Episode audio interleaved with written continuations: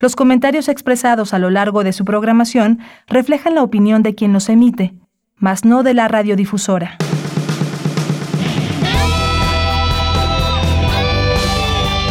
Prisma RU. Relatamos al mundo.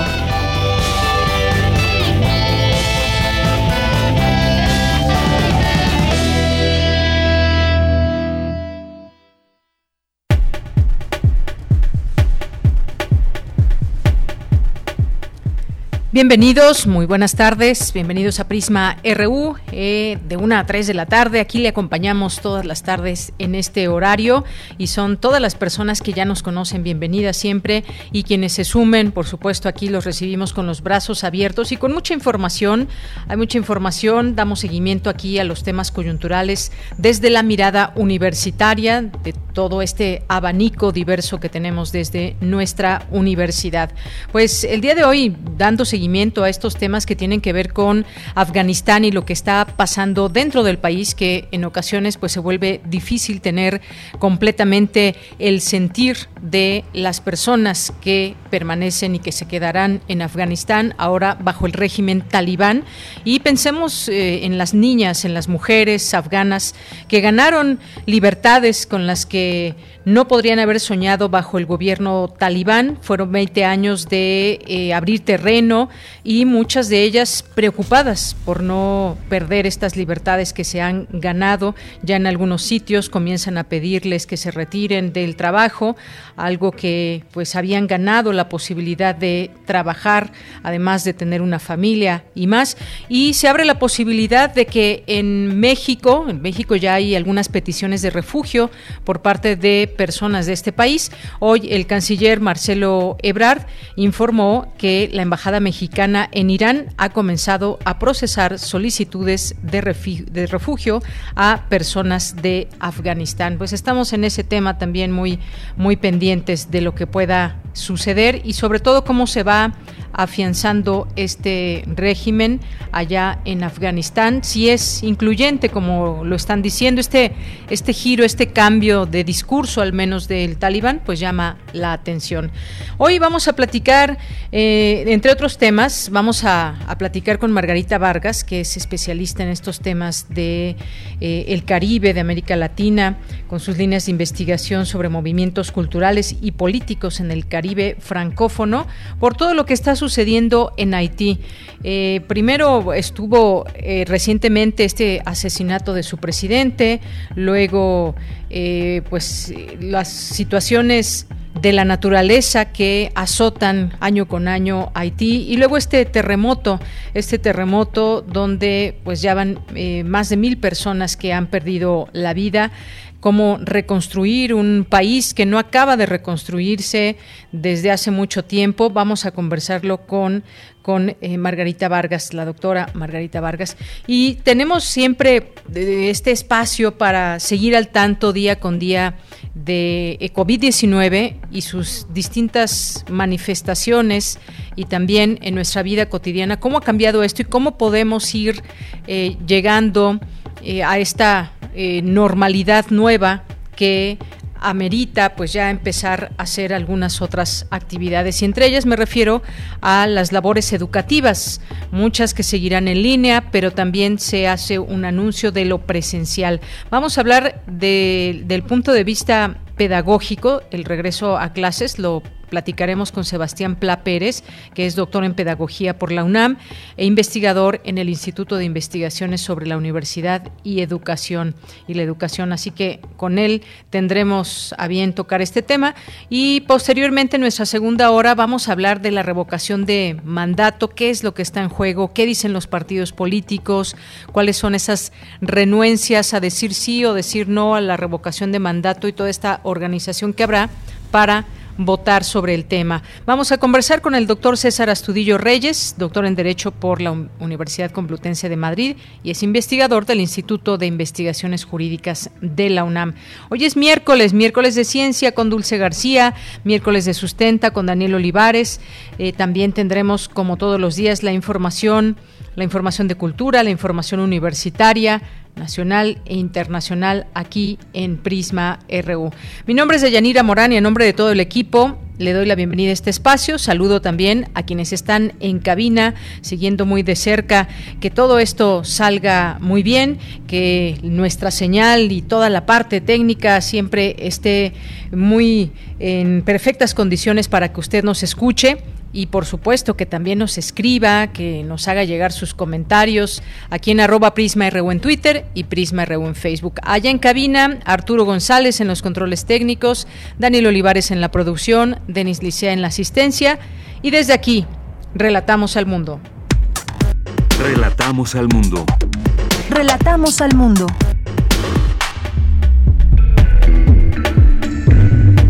Pues qué ha pasado en las últimas horas aquí en nuestro país y el mundo a la una con ocho en este resumen informativo le damos a conocer. En la información universitaria la UNAM presenta la plataforma virtual Observatorio de Vacunas contra la COVID-19 en México. El Colegio Nacional rinde homenaje al doctor Ramón de la Fuente a 100 años de su natalicio presentan el libro Respuestas del Trabajo Social ante Emergencias Sociales. En la información nacional, José Rafael Ojeda Durán, secretario de Marina, ofreció disculpas por sus declaraciones contra el Poder Judicial. Quiero dejar en claro que mis declaraciones de hace algunos días en donde dije que parece ser que tenemos el enemigo en casa, quiero pedir una disculpa pública a quien se lo merezca, porque hay buenos jueces, hay buenos ministerios públicos, hay buena justicia social, pero también tenemos ciertos problemas dentro de ese ramo. Por eso me atrevo a pedir, repito, una disculpa pública Bien, pues ahí sus palabras y efectivamente tenemos un largo camino por recorrer para que la justicia en este país sea expedita, pronta y tenga todas las características para procurar la justicia en nuestro país. Al respecto, el presidente Andrés, el, el, presidente, perdón, de la Suprema Corte de Justicia de la Nación, Arturo Saldívar, aseguró que las instituciones del gobierno mexicano no están enfrentadas. Vamos a escucharlo tenemos la misma finalidad, estamos del mismo lado, tenemos funciones y responsabilidades distintas, pero no contrapuestas. Mediante el diálogo constructivo y la confianza que hemos venido consolidando no solo a nivel institucional, sino a nivel personal, nos va a permitir, no tengo duda de ello, avanzar hacia un país más justo, más libre, en paz y en concordia. No importa lo grande que sean los desafíos, si todas las instituciones, si todas las mexicanas y los mexicanos actuamos con unidad, en concordia y con diálogo, no hay nada ni nadie que nos pueda vencer. Y la Comisión, la Comisión Federal para la Protección contra Riesgos Sanitarios, la COFEPRIS, autorizó el uso de emergencia de la vacuna moderna. México cuenta ya con ocho vacunas aprobadas. La Comisión Nacional del Agua informó que Grace se intensificó a huracán categoría 1. La península de Yucatán está bajo alerta. Enrique Márquez Jaramillo presentó su renuncia como responsable de la diplomacia cultural de la Secretaría de Relaciones Exteriores debido a los recientes acontecimientos que se suscitaron dar por terminada la Comisión del Agregado Cultural de la Embajada de México en España, Jorge Hernández. En la información internacional, la Unión Europea y Estados Unidos manifestaron este miércoles su preocupación por la situación de las mujeres en Afganistán. Instaron a los talibanes evitar discriminaciones y abusos.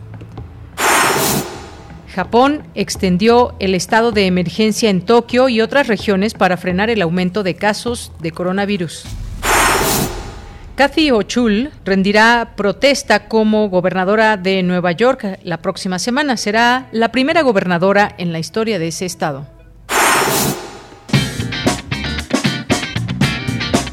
Hoy en la UNAM, ¿qué hacer y a dónde ir?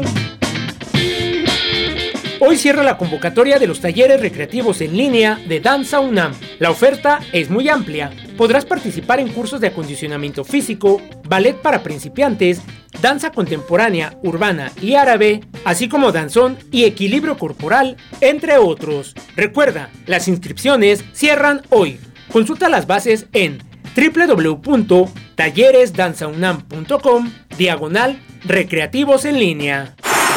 No te puedes perder una emisión más de la cuarta temporada de la serie El Árbol de las Ideas, que en esta ocasión nos presenta el tema Bioética, Ciencia y Filosofía para la Vida. Sintoniza hoy nuestras frecuencias por el 96.1 de FM y 860 de AM en punto de las 16 horas.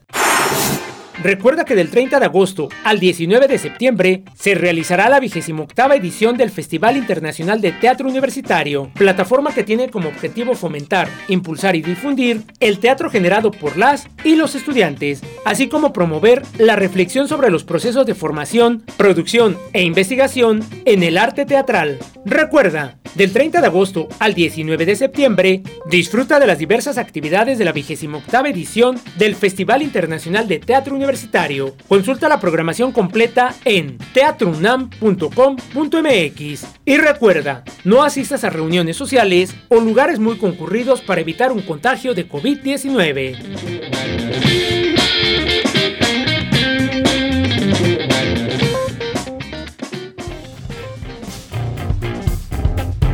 Campus RU Bien, pues entramos a nuestro campus universitario de este miércoles 18 de agosto. Presenta la UNAM la plataforma virtual Observatorio de Vacunas contra COVID-19 México. Cristina Godínez, cuéntanos, buenas tardes. Hola, ¿qué tal, Deyanira? Un saludo para ti y para el auditorio de Prisma RU. Esta plataforma es producto de la colaboración entre la UNAM y el Gobierno federal a través del Instituto Nacional de Salud Pública y su objetivo es brindar a todas las personas información confiable y actualizada sobre el proceso de vacunación. Así lo señaló William Lee Alardín, coordinador de la investigación científica. Y ahora que la vacuna ya es una realidad y se han producido eh, una cantidad inmensa de dosis a nivel mundial y se han inoculado muchísimas personas y que la evolución de la pandemia depende en buena medida del comportamiento que tengamos eh, todas y todos nosotros frente a la situación, pues es muy importante tener esta información confiable, actualizada, veraz, que sea comprobable para la población.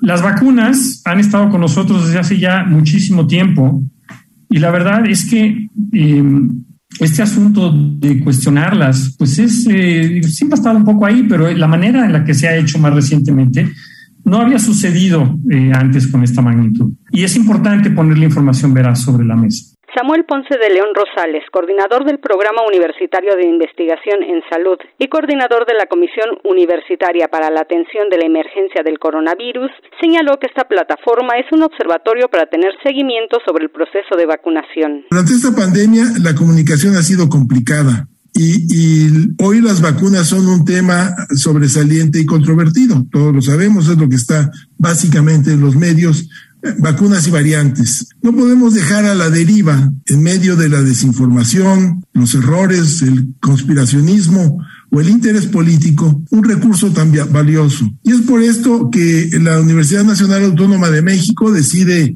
establecer esta plataforma que busca ser un referente sólido y objetivo a dónde acudir para resolver cualquier duda. Ciudadanos, universitarios, investigadores, estudiantes, población general, encontrarán, esperamos aquí, alguna respuesta a sus preguntas. María de Lourdes García García, subdirectora de Prevención y Vigilancia en Enfermedades Infecciosas del Instituto Nacional de Salud Pública, comentó que la plataforma pretende ser un sitio dinámico y que contribuya con información veraz y actualizada. Esta pandemia eh, nos está enseñando eh, qué tan rápido eh, se adquiere el conocimiento en la actualidad y por lo tanto será una plataforma dinámica que eh, tal vez eh, de un día para otro encontremos situaciones que ya no sean eh, verídicas, que tengamos que cambiarlas. Entonces, esa es una de sus características. De Yanira, para el público interesado, la página de esta plataforma es observatorio vacunas covid19.unam.mx. Este es mi reporte. Buenas tardes. Muchas gracias, gracias Cristina Godínez por esta información. Importante será dar eh, seguimiento a la información de esta plataforma virtual, de este observatorio de vacunas contra COVID-19 en México. Bien, nos vamos ahora a otro tema con mi compañera Virginia Sánchez por contribuir a la enseñanza, la asistencia y la investigación de la salud mental en nuestro país. El Colegio Nacional rinde homenaje al doctor Ramón de la Fuente a 100 años de su natalicio. Vicky, te saludo con mucho gusto. Muy buenas tardes. Adelante. Hola, ¿qué tal, Deya? Muy buenas tardes a ti y al auditorio de Prisma RU. El doctor Ramón de la Fuente, segundo médico clínico en ingresar al colegio, al Colegio Nacional, además de contribuir sustantivamente al área de la psiquiatría, también fundó instituciones claves para la formación de especialistas en dicho ámbito, como el Instituto Mexicano de Psiquiatría, y el Departamento de Psicología Médica, Psiquiatría y Salud Mental de la Facultad de Psicología de la UNAM. Y para recordarlo, el Colegio Nacional le rindió un homenaje a 100 años de su natalicio con la participación de un grupo de expertos en el área de la salud como Adolfo Martínez Palomo, también del Colegio Nacional, quien señaló que Ramón de la Fuente hizo progresar la medicina en nuestro país al conservar el humanismo como parte fundamental del aprendizaje del médico y al actualizar a la psiquiatría a través del ejercicio ejemplar de su magisterio. Por su parte, Eduardo Madrigal de León, director del Instituto Nacional de Psiquiatría Ramón de la Fuente Muñiz, destacó entre los principales aportes del homenajeado a dicha área la evolución del estudio y tratamiento de las enfermedades mentales, la creación de instituciones para el estudio y solución de la salud mental y el haber sido uno de los grandes pedagogos de la psicología médica en la UNAM y otras instituciones del país. Y todo esto resaltó, lo hizo a partir de cuatro ejes que permearon de manera transversal su actividad profesional. Escuchemos cuáles son estos cuatro ejes que señala. Primero, pues es un adopta y es un ferviente admirador y participa de las ideas de von Bertalanffy en relación a los sistemas, el pensamiento sistémico, el que le da pues toda una manera de visualizar los fenómenos naturales, los fenómenos científicos, a través de un orden, una organización que gira en torno a esos propios sistemas, tiene esta concepción integral del ser humano como pocos el maestro de la fuente, define perfectamente, visualiza y siempre tiene presente al hombre como un ser biopsicosocial. Tiene la visión multidisciplinaria, es decir, no es alguien que se casa con una corriente, sino que hace converger las disciplinas y impregna de humanismo como filosofía, como concepto y como valor todas las áreas de su influencia. En tanto, Germán Fajardo Dolci, director de la Facultad de Medicina de la UNAM, señaló que la obra y legado de Ramón de la Fuente debe ser fuente de inspiración para las nuevas generaciones. Escuchemos. La biografía del doctor de la Fuente es sin duda la de un médico y un universitario de excepción, dedicado a la medicina, a la psiquiatría, a la docencia, a la investigación y un reconocido humanista, con una gran vocación de servicio. Sus contribuciones, su liderazgo, su visión, su obra y legado debe ser fuente de inspiración y respeto para todos nosotros, especialmente para las nuevas generaciones. Finalmente, María Elena Medina Mora, también del Colegio Nacional y coordinadora de este homenaje, resaltó el pensamiento social presente en la obra de Ramón de la Fuente, donde dijo enfatiza que los problemas de salud mental no son comprensibles del todo si no se les examina en términos de la relación del hombre con el ambiente, es decir, nuestro entorno. Deyanira, esta es la información. Gracias, Vicky. Muy buenas tardes. Buenas tardes. Continuamos ahora con Cindy Pérez Ramírez en el libro Respuestas del Trabajo Social ante emergencias sociales y problemáticas sociales complejas en México y España. Se agrupan los esfuerzos que se realizan desde la disciplina en este escenario de complejidades. Cindy Pérez Ramírez con la información. Adelante, Cindy. Muy buenas tardes, Deyanira. Es un gusto saludarte a ti y a todo el auditorio de Prisma RU para conmemorar el Día del Trabajador Social que se celebra este 21 de agosto, la Escuela Nacional de Trabajo Social de la UNAM presentó el libro Respuestas del Trabajo Social ante Emergencias Sociales y Problemáticas Complejas en México y España. La obra, conformada por 15 trabajos, aborda aspectos como desastres naturales y desplazamientos forzados, emergencias naturales, pero que requieren de manera indispensable la intervención social. Escuchemos a la coordinadora del libro y exdirectora de esta entidad académica, Leticia Cano Soriano. Justo es la disciplina de trabajo social quienes en una escala de carácter multidisciplinar y en contextos complejos tenemos enormes desafíos para seguir con nuestras intervenciones desde la academia, desde la investigación. En mi opinión, trabajo social debe de anclarse para seguir aportando y trabajando en procesos teórico-metodológicos desde la perspectiva de género, desde la inclusión social, desde el enfoque de la emergencia social comunitaria y los derechos humanos. En ese sentido, las emergencias sociales, por supuesto que han generado desconciertos, zozobras, colapsos, porque nos colapsamos, que en este despliegue de atención diversa, pues complejizan los escenarios sociales.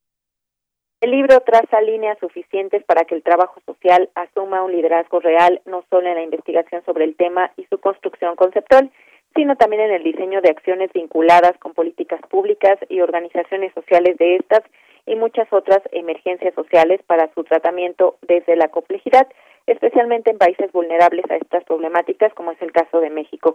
Escuchemos a Raúl García García, profesor investigador de la Facultad de Trabajo Social de la Universidad Autónoma del Estado de Hidalgo. Como los catástrofes, como hechos siniestros que escapan al control humano, pero que sin embargo son, necesitan una emergencia social que debe atenderse, no solo desde su mención reactiva y humanitaria, sino también en una estructura de valoración de las causas y consecuencias. El libro sí hace hincapié en lo que es propiamente las emergencias sociales. Y ahí nos señala los desplazamientos forzados internos que llegan a conformarse como fenómenos sociales y que en muchos de los casos no están en la agenda política. Pero también es una emergencia social parece nuclear en su seno de desastres y calamidades, pero también supone que las capacidades institucionales entre las agencias gubernamentales y organizaciones son indispensables. La importancia de la participación social y comunitaria de las víctimas en los desastres. Deyanira, en el libro Respuestas del Trabajo Social ante Emergencias Sociales y Problemáticas Sociales Complejas en México y España, también se habla de las respuestas institucionales ante problemas de precariedad, las migraciones que obedecen a este problema de rezagos en el desarrollo y la desigualdad social. Esta es la información que tenemos. Cindy, muchas gracias. Muy buenas tardes. Muy buenas tardes. Continuamos. Prisma RU. Relatamos al mundo.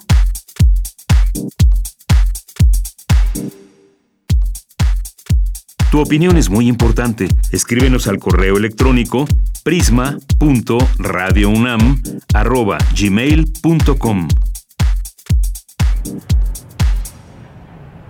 Bien, continuamos. Es la una de la tarde con 25 minutos. Vamos a hablar de Haití. Y hablar de Haití, pues nos da pauta para detenernos un poco a pensar por dónde comenzar hablar de Haití, qué decir de Haití, del tema económico, de la crisis política, eh, de este terremoto que azotó hace unos días a la isla, eh, el asesinato del presidente de Haití unos días atrás, el país más pobre de Latinoamérica que coincide con una escalada de violencia también derivada pues, de su propia realidad. Hay porcentajes que atinan a decir que el 60% de las personas en Haití viven en la pobreza. Para hablar de este tema, ir comprendiendo eh, cómo, eh, cómo abordar este tema y qué decir de este país y cómo puede, cómo puede salir adelante, si es que puede, o qué ha pasado para que no salga adelante cuando no son situaciones políticas, pues les pega las cuestiones de la naturaleza. Y vamos a platicar, ya está en la línea telefónica la doctora Margarita Vargas, que es traductora, investigadora, académica internacionalista por la UNAM, maestra y doctora en estudios latinoamericanos, investigadora del CIALC, del Centro de Investigaciones sobre América Latina y el Caribe. Y entre sus líneas de investigación están los movimientos culturales y políticos en el Caribe francófono. Doctora Margarita, bienvenida a este espacio de Prisma RU de Radio UNAM. Buenas tardes. ¿Qué tal? Mucho gusto en saludarla igualmente a todo su auditorio. Gracias, doctora. Pues, ¿cómo comenzar? ¿Cómo hacer este eh, análisis, este escudriñamiento de la situación en Haití? Bueno, sí, realmente la situación en, en Haití es muy compleja en el momento actual. Sin embargo, no es una situación extraordinaria. O sea, Haití está en una espiral digamos, de corrupción, de pobreza extrema, de terremotos, eh, sobre todo inundaciones, sequías, desde hace mucho tiempo. Desafortunadamente ha entrado en esta espiral que parece no tener fin, pero esta situación es una situación estructural que data ya desde hace mucho tiempo. Si revisamos su historia, pues es una historia muy trágica y realmente muy lamentable, no solamente para Haití, sino para toda América Latina, ya que es un ejemplo realmente, un ejemplo histórico para el mundo, cómo es posible que un territorio que hizo una lucha eh, épica, tremenda, a lograr la abolición de la esclavitud, que nace como país independiente, aboliendo la esclavitud africana en el mundo y con un eh, contexto eh, con una carga antirracial eh, muy muy fuerte y anticolonialista también pues tenga las circunstancias tan complicadas en este momento al, al punto de que algunos analistas hablan de un país cerrado, ¿verdad? De un país, un lockout, un país que no tiene ya solución. Yo me niego, por supuesto, a aceptar eh, esta, este determinismo, ¿verdad? Yo creo que es un país que tiene, por supuesto, alternativas, que tiene formas de, salir de esta crisis que no es la única que ha experimentado a lo largo de su historia. Y yo creo que podrá salir adelante siempre y cuando haya un respeto de parte de la comunidad internacional eh, sobre las decisiones que tome el, propio pueblo haitiano, evidentemente en lo que se refiere a la elección de un nuevo presidente. Y en cuanto a determinar también, eh, pues, cómo va a salir, digamos, de esta crisis, eso es fundamental, el respeto a su soberanía, a sus decisiones y también atraviesa por un respeto de la comunidad internacional también eh, sobre su razón de ser como Estado mismo. O sea, no es solamente el país más pobre de América Latina, que atraviesa por un momento muy difícil, sí, pero tiene una cultura, tiene una, una gran parte de la población haitiana, es, es muy industriosa. Si ustedes revisan los las fotografías de este reciente temblor del 14 de agosto del 2021 son los haitianos los que están rescatando a las personas en, los, eh, las casas caídas, en las inundaciones posteriores después que se dieron después del temblor. Entonces hay una capacidad de salir adelante del pueblo haitiano que tiene que ser respetada por la comunidad internacional y no no diluir esa capacidad en, en la situación económica que es muy complicada ciertamente, la situación de violencia que hay, que sí también es muy complicada, pero hay una capacidad que muy difícilmente las noticias lo sacan a relucir. O sea, ¿por qué no hablar también de la capacidad del pueblo haitiano para levantarse de las crisis, de los golpes políticos, eh, de los golpes incluso militares por los que ha atravesado a lo largo del siglo XIX y del XX. O sea, no reconocer que tienen una profunda capacidad de salir adelante a pesar del cerco que la misma comunidad internacional le ha impuesto, es no respetar y no conocer a profundidad al pueblo haitiano. Pues doctora, gracias por este, este primer comentario, porque se libra de la esclavitud, pero no se libra de otras tantas cosas. Esta espiral de la cual usted nos habla de corrupción extrema, pues es, es muy, muy lamentable en un, en un país, digamos, eh, pequeño de cierta manera por por eh, decirlo, comparándolo con otros lugares. Hasta el momento tenemos que este terremoto ya aumentó a 1.941 personas la cifra de muertos. Y esto que usted menciona de que quienes están apoyando en las calles y ante esta situación eh, terrible que azota en este momento Haití como consecuencia del terremoto, pues son precisamente la gente y los haitianos que parecería que están, parecería, digo, que están como a su suerte. Pero ¿cuáles serían estas alternativas a las cuales debería mirar Haití? Digo, en este momento no sabemos qué va a pasar, si tiene que haber elecciones, pero esa intervención, digamos, hasta donde se ve, ¿qué intereses hay para haber eh, asesinado a su presidente? Y le pregunto qué, eh, qué papel tiene que jugar la comunidad internacional en concordancia también con las autoridades o lo que queda de ellas en Haití para que pueda tener alternativas de cambio. Sí, bueno, la pregunta en realidad es bastante compleja. Eh, yo sí quiero subrayar, hay una capacidad del pueblo haitiano de levantarse, de, de organizarse. El problema es, eh, hay muchos problemas, desde luego, pero el primer problema eh, fundamental para mí es esa cuestión de respeto.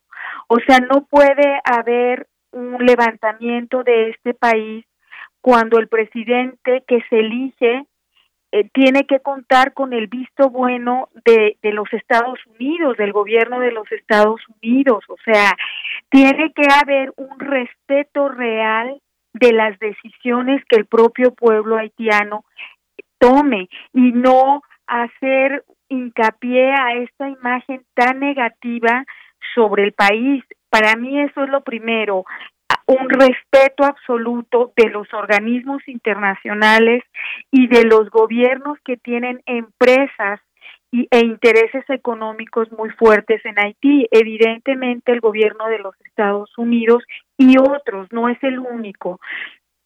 Entonces, eso a mí me parece fundamental. Y por otro lado, pues sí, o sea, lo primero es que tiene que haber elecciones, desde luego. Eh, que, que esas elecciones tienen que organizarse. Parece ser que están pensando hacer las elecciones para el mes de noviembre.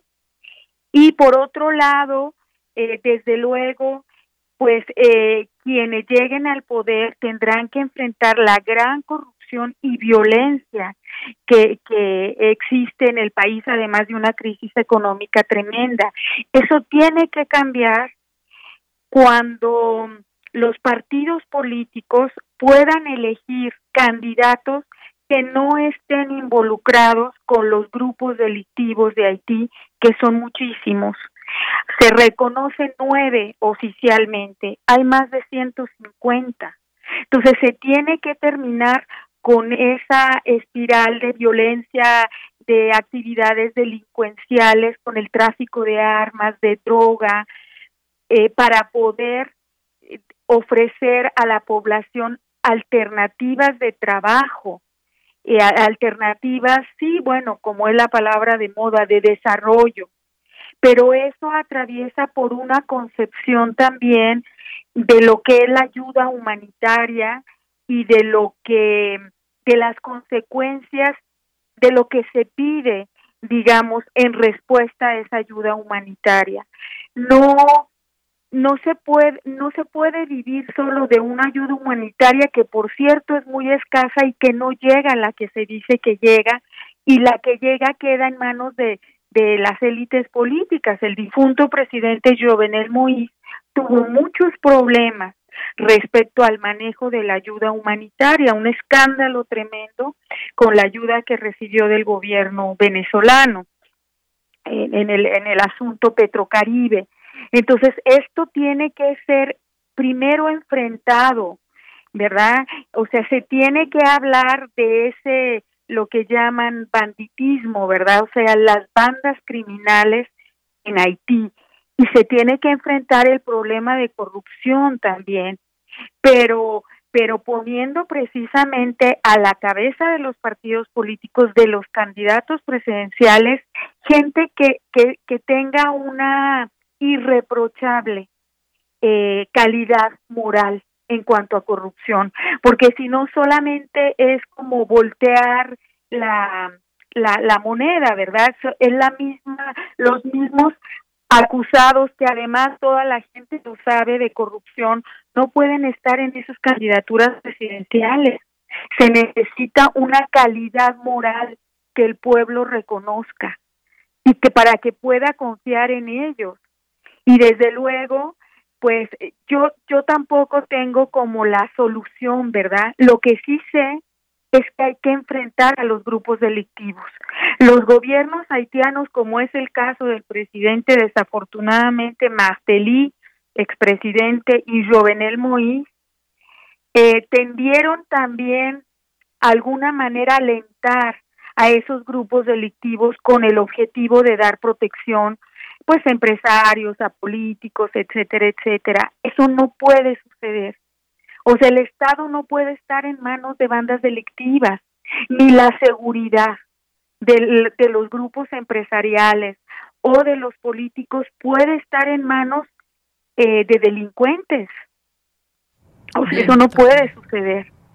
Eso no puede suceder. Yo creo que hay una capacidad, hay gente muy inteligente en Haití, hay políticos, hay jóvenes, tienen una juventud impresionantemente eh, estudiosa y tienen también la ayuda de la diáspora haitiana en Canadá, en Francia, en el propio México. Tenemos una población haitiana importante ya.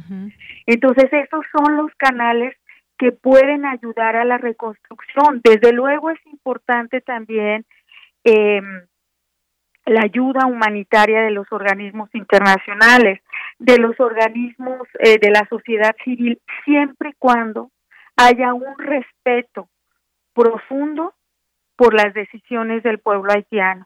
Y siempre y cuando la intención sea ayudar y no obstruir o sacar ventaja de, del mismo Haití en términos económicos y políticos, que es lo que ha venido sucediendo desde que se crearon la MINUSTA y después el organismo que la sustituyó en 2015. Entonces, eso es lo que se debe de hacer. No puede ser el paraíso de los organismos eh, internacionales y de las ONG. O sea, la pobreza resulta lastimosamente muy lucrativa eso es lo que no se puede permitir. La pobreza no es un negocio. Bien, doctora, pues gracias también por este comentario. ¿Qué hacer? Pues sí, una, una, una respuesta que, que nadie tiene en la mano, pero que sí se pueden hacer estas, eh, este con, bajo el conocimiento de lo que es Haití, de lo que significa, de lo que está pasando, pues que se den pasos, sobre todo desde dentro, eh, que se respete esta autonomía, la soberanía de ser nación independiente y, y ha costado mucho Haití, como le cuesta a otras, a otras naciones. Me hizo recordar mucho el caso eh, de Cuba, por ejemplo, que son islas también, son dos islas caribeñas con realidades distintas, que también tienen más o menos el mismo número de habitantes, por ahí de 11 millones de habitantes, poco más, poco menos, y, que en este caso de Haití, pues vemos como... Eh, como quisiéramos decir, que se reconstruya desde cero, porque además no se da por vencido el pueblo haitiano, como usted decía, hay comunidades de haitianos que logran salir, aquí se ha hecho una eh, una comunidad importante de haitianos. Y en ese camino en ese camino vamos también que encuentran la mano en algunas otras naciones para que puedan salir adelante. Desafortunadamente no es una realidad que tenga eh, toda la población, desafortunadamente. Así que, pues esta es la realidad haitiana, un país, como decía, con poco más de 11 millones de habitantes. Si hablamos de, eh, de la educación, también tienen ahí situaciones adversas, eh, la depreciación de su, de su moneda y toda esta situación en que se encuentra donde todavía tenía que agregarse este terremoto que deja pues a muchas personas sin vida y pues un, un país en reconstrucción. Pues muchas gracias, doctora Margarita Vargas, por estar con nosotros. No sé si quiere hacer un último comentario. Pues ese es, es mi último comentario final. O sea, yo estoy segura que hay una capacidad del pueblo haitiano para volver a, reconstruir su país, a terminar con estos males que sí es, es una gangrena, es un cáncer, es eh, la violencia y la corrupción ahora, el tráfico de armas, en fin, pero ahí no hay otra alternativa más que no no negociar con bandidos, o sea, y, y empezar poco a poco a combatir pues estos flagelos, ¿verdad? Pero yo sí estoy segura, como lo decía al inicio de la entrevista, que una nación que dio un ejemplo al mundo de anticolonialismo, de antirracismo, que abolió la esclavitud, no puede ser destruida tan fácilmente. Si se levantaron durante el si fueron capaces de construir una nación, la pueden volver a reconstruir. Bien, doctora Margarita Vargas, muchas gracias por haber estado con nosotros aquí en Prisma RU de Radio UNAM. Le agradezco mucho su comentario sobre Haití. Muchísimas gracias. Hasta luego, muy buenas tardes. Buenas tardes. Gracias, fue la doctora Margarita Vargas, traductora, investigadora académica internacionalista por la UNAM eh, y maestra y doctora en estudios latinoamericanos, investigadora del Centro de Investigaciones sobre América Latina y el Caribe. Continuamos. Prisma RU. Relatamos al mundo. Porque tu opinión es importante, síguenos en nuestras redes sociales, en Facebook como Prisma RU y en Twitter como arroba PrismaRU. Una de la tarde con 44 minutos, pues le preguntamos a nuestro, a nuestro público, a nuestra audiencia, qué opinan, clases sí o clases no, sobre todo quienes tienen niños en edad de ir a la escuela incorporada a la SEP y con todo esto que hay alrededor. Eh, tomar riesgos, no tomarlos. Las clases presenciales implican como tal un riesgo por la apertura de las escuelas, la reunión de eh, maestros con alumnos, qué es lo que está pasando alrededor. Bueno, pues hay que tomar en cuenta distintos elementos para ese, ese regreso a clases presencial. Hoy vamos a platicar, como ya lo hemos hecho, sobre el regreso a clases desde el punto de vista médico. Hoy lo vamos a hacer más desde el punto de vista pedagógico. Ya está en la línea telefónica el doctor Sebastián Pla Pérez, que es doctor en pedagogía por la UNAM e investigador en el Instituto de Investigaciones sobre la Universidad y la Educación. Doctor Sebastián, bienvenido. Muy buenas tardes. Buenas tardes, Deyanira. Gracias por la invitación. Pues, doctor, quisiéramos platicar con usted sobre, está sobre la mesa este tema, regresar o no regresar a las clases presenciales. ¿Qué debemos de tomar en cuenta para todo esto? Han surgido distintas eh, posturas, algunos que están a favor, otros que no, otros se van más con cuidado, se enfocan más en este sistema híbrido. ¿Qué, qué decir desde este punto de vista pedagógico?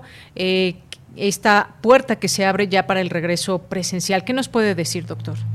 Claro, eh, por supuesto el, el tema tiene muchas aristas, desde políticas, laborales, económicas, pero desde el punto de vista pedagógico, pensando en los niños, las escuelas, creo que tenemos que partir de la idea de que la escuela a la que tenemos que regresar no debe de ser igual a la que teníamos. Es decir, en primer lugar, no puede ser con los salones llenos, con eh, toda la población estudiantil de una escuela ocupando el espacio de la escuela. Tiene que ser modelos híbridos por este momento, paulatinos y dependiendo de cada uno de los contextos. Yo lo he venido diciendo hace mucho tiempo, eh, no es lo mismo una escuela primaria en una comunidad rural, que puede tener malas condiciones, por supuesto, sin agua, pero también otras posibilidades de trabajar fuera de la escuela que una secundaria con más de 2.000 estudiantes en el centro de una ciudad. Eso tiene que irse modificando y o más bien tiene que irse ajustando a cada una de las condiciones. Entonces, creo que ahí es importante partir de la idea de que no tenemos que pensar la escuela, vivir la escuela exactamente como estaba antes de la pandemia, porque eso no va a servir de ninguna manera. Entonces yo creo que hay que pensar en modelos híbridos de primera instancia dependiendo, insisto, en cada escuela. Los modelos híbridos tenemos que tenerlos mucho más claros. Desgraciadamente, en la dimensión política, que es la que predomina en los medios, en las discusiones, se olvida mucho de los asuntos pedagógicos. Estamos entrando ahora a regresar en pellones, a empujones, porque venimos ya muy atrasados en el regreso a clases y vamos a hacerlo en una fecha determinada, con el pico más alto de la pandemia, sin los matices necesarios. Entonces, tenemos ahí como una disyuntiva entre entrar en pellones porque parece no tener otra posibilidad o seguir pensando en una sociedad con los niños encerrados, fuera de los espacios públicos, o y sobre todo excluidos de la vida social bajo un argumento de salud, de seguridad por los niños. Entonces creo que es importante que empecemos a regresar, sí, pero no entiendo por qué tenemos que hacerlo en pellones como lo está haciendo la Administración Federal. Bien, doctor, pues muchas gracias por este, este comentario. Y es que sí, surgen preguntas en torno a esto. Eh, yo me imagino que está habiendo, debería haber ya una comunicación entre los directivos, los profesores en las escuelas, entre ellos primero, entre cada escuela y cada eh, grupo de trabajo que labore en cada una de ellas y posteriormente pues también dar esta información a los padres de familia. No será una escuela como antes, eso es, es seguro, no podemos ni siquiera imaginar esos salones de 20, 30 o más personas en un solo sitio, sin ventilación, sin guardar la sana distancia. Esto pues no, no es para nada viable. Y ahora que estaba usted mencionando estos espacios eh, rurales que efectivamente algunos de ellos pues tienen carencias, pero también a veces son espacios en lo rural que son espacios abiertos, son espacios grandes, espacios donde además no tienen todos internet y que el regreso a clases presencial sería una gran ayuda. Claro que con todos los protocolos.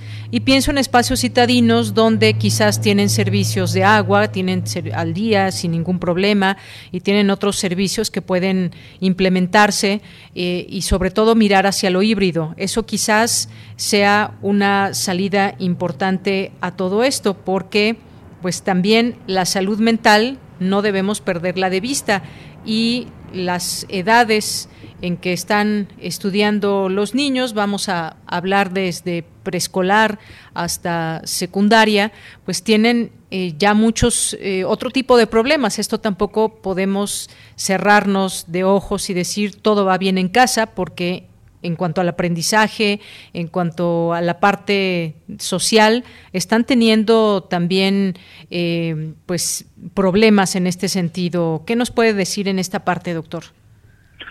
Por supuesto, la parte emocional es importante. La escuela es muchas cosas.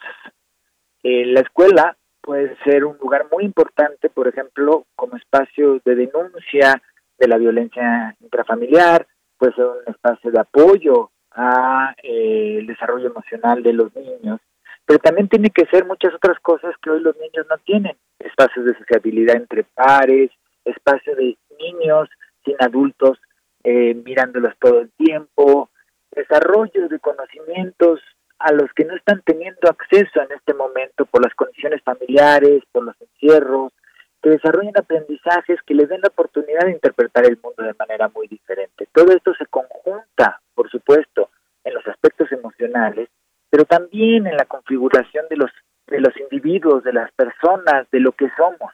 Si estamos pensando en niños o incluso en bachillerato, donde están iniciando eh, su sexualidad, donde están perdiendo todos estos eh, aspectos necesarios de su habilidad para poder aprender a dialogar con personas del otro eh, sexo, llegar a acuerdos, buscar sexualidades sanas, respetuosas, acordadas. Estamos perdiendo todo ese momento, o están perdiendo los chicos.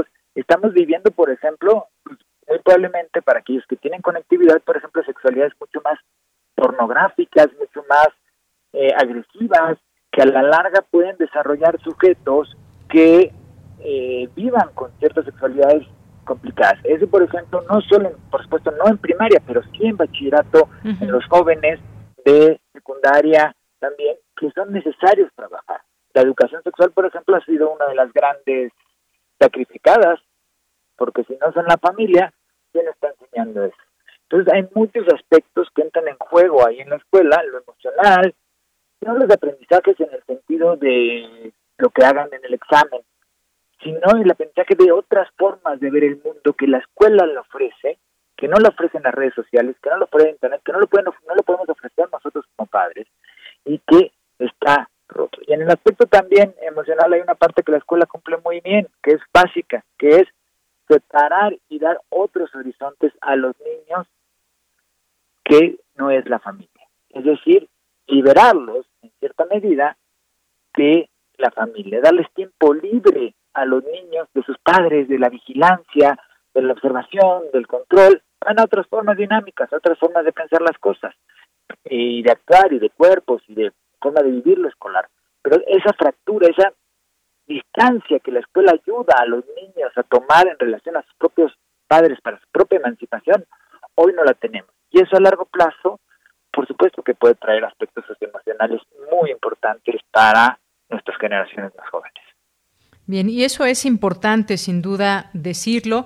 Y hay una cantidad también menor de niños en el mundo que va siendo vacunada, ya hay algunas vacunas aprobadas para a partir de los 12 años eh, a los 17 años, porque sabemos que los de 18 en adelante pues ya tienen específicamente sus vacunas y pueden pues, son parte ya de estos esquemas, pero no no en todo el mundo se están aplicando vacunas para para los niños, solamente pues son algunos países que los están haciendo. Hay niños vacunados en México, sí hay niños vacunados que eh, por situaciones eh, específicas han sido han sido vacunados ya y hay aquellos niños que han podido viajar, por ejemplo, a Estados Unidos y ponerse en alguna farmacia alguna vacuna y ya están listos para el regreso a clases en México, pero es una una gran minoría, hay que decirlo. La gran mayoría de niños pues estará a la espera de vacunas. Si esperamos las vacunas, pues podrían pasar varios meses más y esto sigue siendo una bomba de tiempo con todos estos elementos que nos, nos plantea, doctor,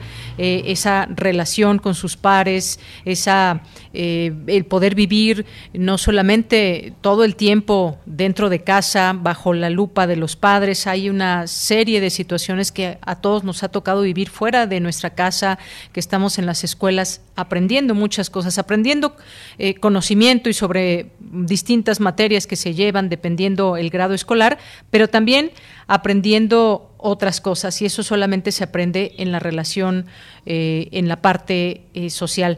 Ya Hidalgo y Michoacán, doctor, dicen que no al regreso a clases presenciales. Se destaca que en la Ciudad de México, pues hay dudas, hay dudas todavía. Eh, quizás esta sea una decisión entre, entre las familias, cada familia tiene sus realidades. Lo cierto es que también los padres de familia ya han comenzado a regresar a sus trabajos y a veces se vuelve muy difícil tener a un niño bien cuidado desde casa. Pues tomar todo esto en cuenta, sí o no, pues me parece que será una decisión personal. Doctor, no sé usted qué opina. Sí, eh, al final va a ser porque es la disposición oficial que no es obligatorio. Eso plantea una cuestión filosófica, el, o más bien de los principios del sistema educativo sobre la obligatoriedad de la educación, lo cual es un tema complejo que sería muy amplio discutir aquí. Entiendo que por el momento suspender ese principio y dar la posibilidad de que las familias decidan si lo manden o no es eh, una opción viable. En, por ejemplo, en lugares como Nueva York y otros países, están dando esa opción, pero están diciendo que aquellos padres que no manden a sus hijos de la escuela son responsables de la educación de sus hijos porque los maestros no van a tener la obligatoriedad de, eh, de garantizar la educación a distancia, ni siquiera híbrida. Entonces tenemos ahí otras formas de ver las cosas. Creo que eh, entiendo que en un momento de tensión política, de salud, de tan como tan compleja como estamos viviendo se, se suspenda de manera temporal la eh, obligatoriedad, pero yo creo que a la larga tiene que recuperarse ese principio fundamental del sistema educativo mexicano. Pero entiendo para circunstancias. En relación a Hidalgo y a los, estados que, están reacios también hay que ver también la dimensión política, ¿no? Y el papel de las eh, de las organizaciones magisteriales, algunos están a favor, otros en contra, porque también el aspecto laboral y político también es lo que está en juego. Entonces yo creo que ahí como sociedad tenemos que preguntarnos si la escuela todavía va a ser un lugar de esperanza para nosotros o vamos a cerrarla como algo totalmente inservible, algo que no nos ofrezca nada y que pueda ser perfectamente desechable. Yo me inclino que aunque sean pellones, regresemos a clases, con las medidas, los protocolos, los matices, las particularidades que requiere una empresa de estas dimensiones. Bien, doctor, pues muchas gracias por este comentario también y estas posibilidades que se nos abren, porque efectivamente habrá quien esté pensando en este momento, si lo mando a la escuela y se enferma, no me lo voy a perdonar pero si lo mando y no se enferma y está aprendiendo, también es una disyuntiva difícil. Nadie quiere que sus hijos se enfermen, eso es un hecho, ni que puedan pescar en la escuela el virus y lo lleven a casa. Afortunadamente, pues una, eh, una gran mayoría de padres de, de familia, podemos decir, ya están vacunados, dependiendo la edad, por supuesto, los abuelos que ya debieron haber pasado también por este esquema de vacunación. Ahí está en nuestras manos esta decisión. A empellones o no, regresamos a las clases presenciales, nuestros hijos, pues una decisión de cada quien. No es obligatorio, pero hay que tomar muchas cosas en cuenta y sobre todo pues eh, esta seguridad que, que podemos tener. El hecho de salir ya es, ya es una posibilidad de enfermarse. El hecho de salir y siempre se toman estos riesgos y vemos niños en distintos sitios. ¿Por qué no en la escuela? También dirán muchos. Ya veremos cómo avanza esto y cómo serán estos esquemas de regreso, doctor. Por lo pronto, muchas gracias. No, gracias a ti, Dianira. Muy buenas tardes. Buenas tardes. Saludos Hasta luego. Gracias, doctor Sebastián Pla Pérez, doctor en Pedagogía por la UNAM e investigador en el Instituto de Investigaciones sobre la Universidad y la Educación, el ISUE. Pues ahí está, dejamos esta pregunta también para muchos de ustedes que nos están escuchando, muchos padres de familia, incluso también niños, alumnos ya sea de, de preescolar, de primaria, de secundaria, que pues también hay que preguntarles a ellos qué es lo que quieren, qué es lo que quieren, si quieren regresar o no a las aulas y que sea pues tal vez una un poder establecer ahí distintos criterios en casa. Yo digo que la realidad en cada familia es distinta porque hay quienes viven solamente con los papás, hay quienes viven con los, con los abuelitos o quienes viven con los tíos, en fin, hay diversas eh, formas de, de crianza también. Y bueno, pues ya veremos cómo se da este regreso a clases abierta esa posibilidad. Son las dos de la tarde en punto, nos vamos a un corte, regresamos a la segunda hora de Prisma RU. Porque tu opinión es importante, síguenos en nuestras redes sociales, en Facebook como Prisma RU y en Twitter como arroba PrismaRU.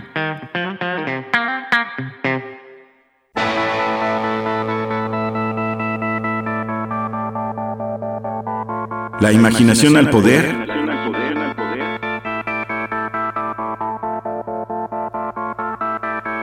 Cuando el rock dominaba el mundo. Todos los viernes a las 18.45 horas por esta estación. 96.1 TFM. Radio UNAM, Experiencia Sonora. Esto es violencia política en razón de género. Estás exagerando. Estas cosas pasan desde siempre. ¿Violencia política? No sé. Mejor que te guíen quienes saben. Consulta la guía para la prevención, atención, sanción y reparación integral de la violencia política contra las mujeres en razón de género en igualdad.ine.mx. También puedes escribir a vpgqueja.ine.mx. Contamos todas, contamos todos. INE. La vacuna contra la COVID-19 es segura, universal y gratuita. Nadie puede vendértela ni pedirte dinero para que te la pongas. Si necesitas denunciar a una persona servidora pública, visita sidec.funcionpublica.gov.mx o llama al 911. Cuidémonos entre todos. Vacúnate y no bajes la guardia. Gobierno de México. Este programa es público ajeno a cualquier partido político. Queda prohibido el uso para fines distintos a los establecidos en el programa. El corazón es el sonar que inicia un lenguaje, la música. Demos espacio a sus creadores. Dejemos que el sonido nos revele universos. Miocardio, la génesis del sonido. Una transfusión sonora de Radio UNAM para tus oídos. En septiembre, por el 96.1 de FM. Radio UNAM Experiencia Sonora.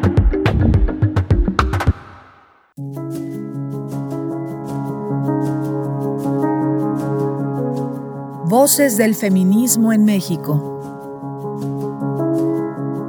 Alaide Fopa y Elena Urrutia crearon el programa de radio que se convirtió en una crónica de la lucha de las mujeres de los años 70 y 80. ¿Qué tanto ha cambiado la vida de las mujeres desde entonces? Foro de la Mujer, serie declarada Memoria del Mundo por la UNESCO, sábados y domingos a las 11 de la mañana por el 96.1 de FM y el 860 de AM. Radio UNAM, Experiencia Sonora.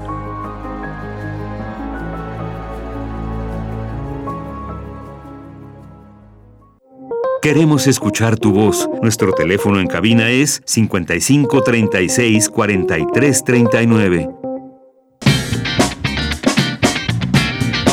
Mañana en la UNAM, ¿qué hacer y a dónde ir?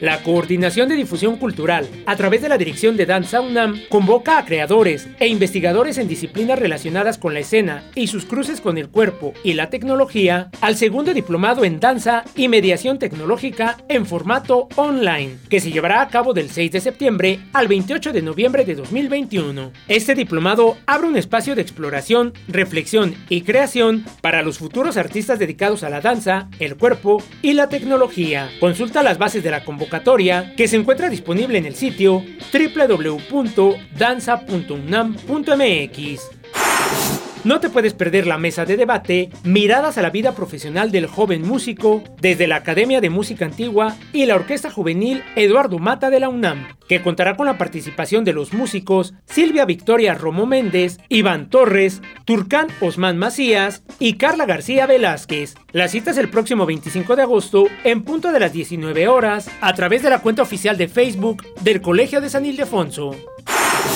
Como parte de la serie de conferencias magistrales Mujeres Líderes por un Futuro Sustentable y en el marco de la celebración del Día Internacional de los Pueblos Indígenas, se llevará a cabo la conferencia Mujeres, Pueblos Indígenas y Territorio Ancestral, con la participación de Lady Araceli Pech Martín, ganadora del Premio Goldman de Medio Ambiente. La cita es mañana jueves 19 de agosto en punto de las 12 del día a través del canal de YouTube de la Coordinación Universitaria para la Sustentabilidad de la UNAM. Y recuerda que si utilizamos cubrebocas, nos cuidamos todos. Para Prisma RU, Daniel Olivares Aranda.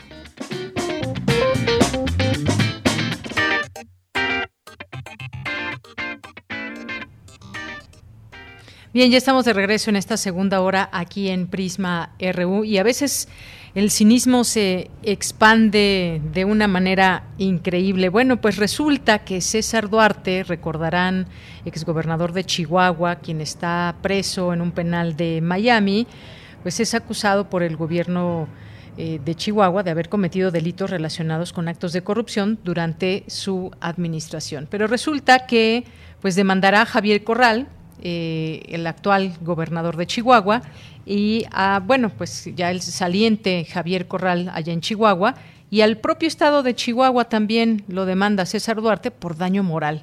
Y es que el exgobernador eh, César Duarte Jaques demanda por daño moral al actual mandatario eh, panista Javier Corral y al estado de Chihuahua por graves violaciones al proceso penal y acusaciones públicas. Pero lo más indignante, diría yo, de todo esto es que exige una reparación del daño por, échenle la cantidad nada más y nada menos, tres mil millones de pesos.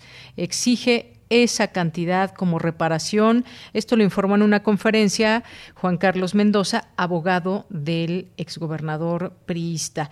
Bueno, pues ahí está esta situación que es lamentable que pues después de llevar a cabo presuntamente todos estos actos de corrupción, que además fue perseguido, no se le encontraba, se fue a Estados Unidos entre sus propiedades que dice se compró con su con su salario y el caso es que desde la cárcel pues está dando estos, asestando estos golpes o estas estrategias mediáticas sobre esta situación.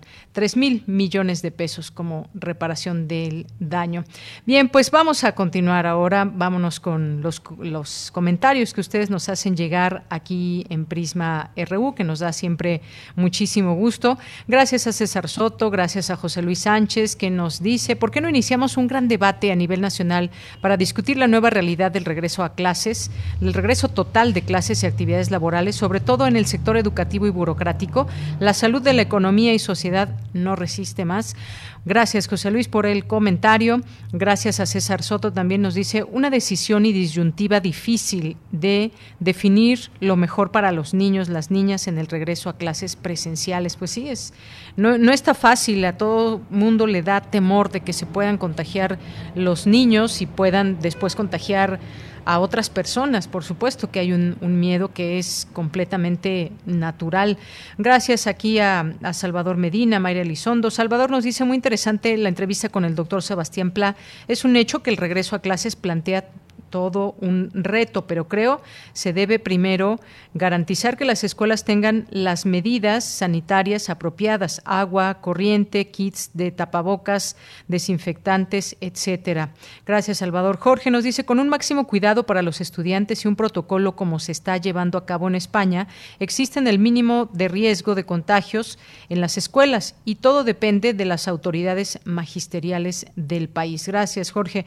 Pues sí, si tomamos otros ejemplos en algunas, en algunas naciones no cerraron las escuelas o las cerraron muy poco tiempo y pese a estar en sus segundas, terceras y cuartas olas, han estado abiertas las escuelas. ¿Por qué? Porque no han sido sitios donde se, eh, se den contagios al por mayor. Esa es la información que se ha generado a nivel mundial. También ahí en, Estados Unidos se plantean también estas distintas situaciones. Rosario nos dice, ¿será verdad? ¿Será mentira? Por acá eh, se está compartiendo esto. Eh, gracias, lo checamos, Rosario. Eh, Jorge Morán Guzmán nos dice, muchos de los llamados medios de información manipulan la situación educativa y si el pueblo de México no participa como se debe, el problema se agrava y muchos niños son siervos de los videojuegos y el abuso de los celulares e incluso las computadoras. Seamos objetivos. Gracias, Jorge. Pues sí ha sido una pandemia de adicción, de adicción para los niños a sus tabletas, a los teléfonos celulares, quienes los tienen, y si no, pues bueno, han tenido que optar por por otras cosas, no precisamente pues pueden estar pegados en los libros, están muchos en edad de juego y pues han encontrado distintas formas de sobrevivir a todo esto. Gracias, gracias Rosario, gracias Salvador. Nos dice respecto a Haití, muy lamentable la situación económica, política y social por la que está atravesando esa nación. Se requiere que la comunidad internacional realmente apoye a su reconstrucción. Muchos saludos. Gracias también aquí a, Mayra que dice Fuerza Haití. Jorge también nos dice el Che, el che lo dijo, no hay pueblos pobres, los hacen pobres. Ahí les hablan a los neoliberales, entre más ignorante un pueblo, es más fácil de manipular, de engañar y robar. Gracias. José Ramón Ramírez también eh, nos manda aquí muchos saludos. Gracias a todos ustedes que están aquí con nosotros en esta posibilidad de llevarles información. Mario Navarrete también aquí con un video ya acostumbrado. Andrea Andrés Mar también aquí presente. Saludos sonoros, amigos, nos dice Abraham Villeda también, eh, que está aquí presente. Pasa lista, Abraham Villeda, muchas gracias. David Castillos, David Castillo también, muchas gracias. Eh, gracias aquí por sus comentarios, sus, eh, sus preguntas, sus inquietudes. Teníamos también aquí en un momento, a ver, está aquí un saludo que nos llegó, llegó de Marta Aguilar en nuestro Facebook, que nos dice, eh, felicidades por el noticiario, ¿se puede escuchar el programa por Facebook o YouTube? ¿O por qué? ¿O por qué otros medios que no sean radio? Gracias. Pues a través de las aplicaciones de radio que también hay para escuchar las estaciones de radio en México y en el mundo, también hay varias, hay varias, Marta, que si, eh, si quieres te podemos decir algunas de ellas, si es tu interés, y si no, pues bueno, respondiendo a tu pregunta, sí hay otra manera, que es a través de las aplicaciones. Pues nos vamos ya la información en esta segunda hora. Vamos a enlazarnos, vamos a, a, tener esta información más bien con mi compañera Cristina Godínez. Las prácticas de crianza tienen relación con la salud mental en la primera infancia. La forma en que los padres responden para afrontar la pandemia será la misma que los hijos tendrán ante situaciones adversas. Así lo explicó María Teresa Monjarás de la Facultad de Psicología de la UNAM. Adelante, Cristina. Buenas tardes, Deyanira. Un saludo para ti y para el auditorio de Prisma RU. La exposición a situaciones adversas en la infancia y su acumulación favorece el deterioro de la salud mental de los individuos. De ahí la importancia de promover un afrontamiento funcional desde etapas tempranas, expresó la doctora María Teresa Monjaras Rodríguez. Al impartir la conferencia Salud Mental en preescolares durante la pandemia, la especialista refirió que en los grupos etarios se observa incremento en los rasgos explosivos, aunque específicamente en la edad preescolar los problemas de atención también aumentaron de manera significativa. La académica de la Facultad de Psicología indicó que 32 de cada 100 niños y niñas tienen de 0 a 5 años de edad, por lo que esta población implica un reto para el Estado y la sociedad mexicana a fin de garantizarle oportunidades para su desarrollo y su salud mental. Nuestros preescolares, ¿no? Serán los jóvenes del futuro. Entonces, bueno, ¿cómo queremos que sean esos jóvenes? Eh, ¿Cómo nos vamos a encontrar, ¿no? En, en el futuro si estamos observando como este incremento en estas dificultades en la salud mental en niños y que sabemos que estos se pueden agravar en la adultez si no hay un tratamiento que cuando las personas se enfrentan con la adversidad, la forma en cómo reaccionen y traten con estos desafíos puede hacer justo la diferencia a estos problemas de salud mental subsecuentes. La universitaria destacó que como resultado de una encuesta realizada en línea en 2020 y 2021 a padres de familia de 281 niños preescolares, se observaron puntuaciones por arriba de la media en temas como ansiedad, depresión, aislamiento y problemas de atención. Es por eso muy, muy importante el estarnos monitoreando nosotros como papás. ¿Cómo estoy reaccionando yo ante esta situación adversa de la pandemia y pues del encierro? Algo también, ¿no? Que se ha relacionado con la salud mental en esta primera infancia, pues es justo como estas prácticas eh, de crianza, ¿no? El, también cómo nos relacionamos nosotros con eh, nuestros hijos. Dijo que es necesario realizar estudios puntuales que permitan comparar en el tiempo si es significativa la diferencia en la situación actual de la pandemia y en otros periodos. Deyanira, este es mi reporte. Buenas tardes. Gracias, gracias Cristina Godínez por esta información. Nos vamos ahora a la sección de sustenta con Daniel Olivares. Diseñan investigadores de la FES Cuautitlán plásticos biodegradables con semillas de tamarindo. Adelante.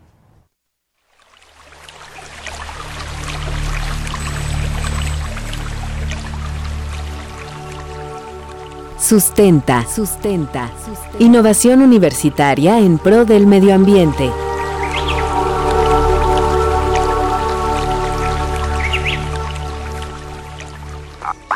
Hay una cuestión de, yo, diría, como es de amor a la tierra, ¿no?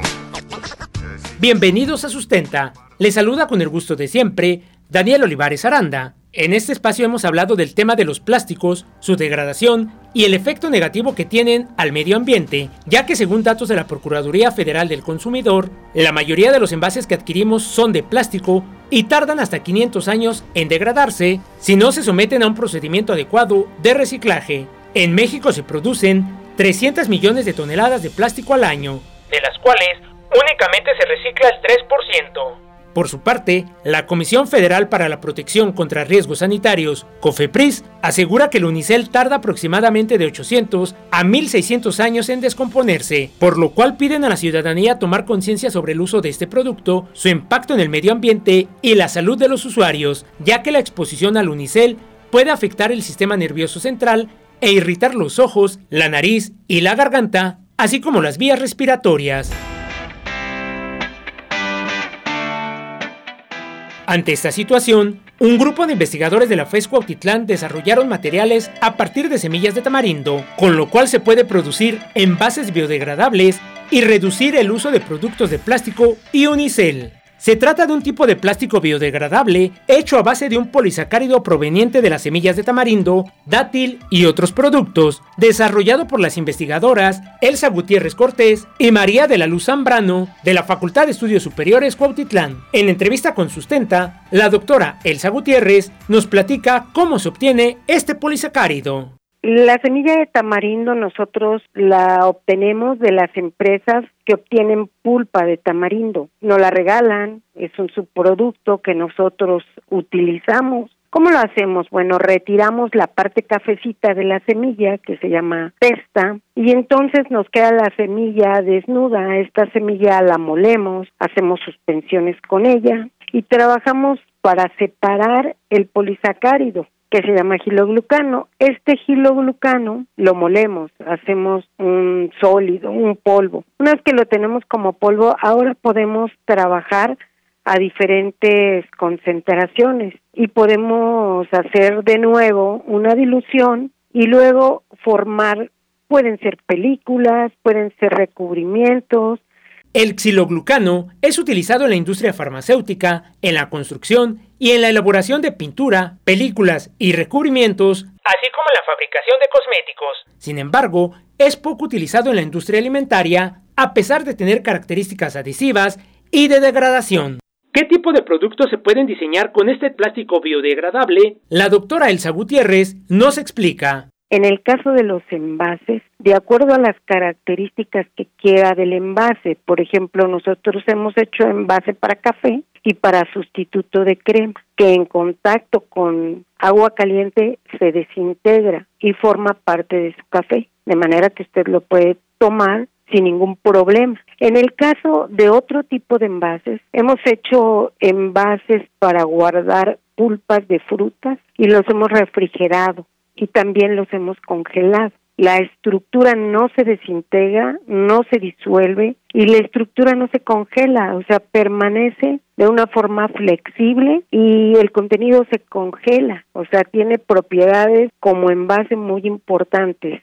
Como ya lo escuchamos, los productos realizados con el polisacárido del tamarindo son 100% biodegradables, además de comestibles. El xiloglucano se puede mezclar con otros componentes químicos para lograr una firmeza considerable o por el contrario, flexibilidad. Las placas obtenidas con el polisacárido pueden ser claras u opacas, dependiendo si se desea hacer visible el contenido o no, así como coloridas y llamativas para los niños y adultos.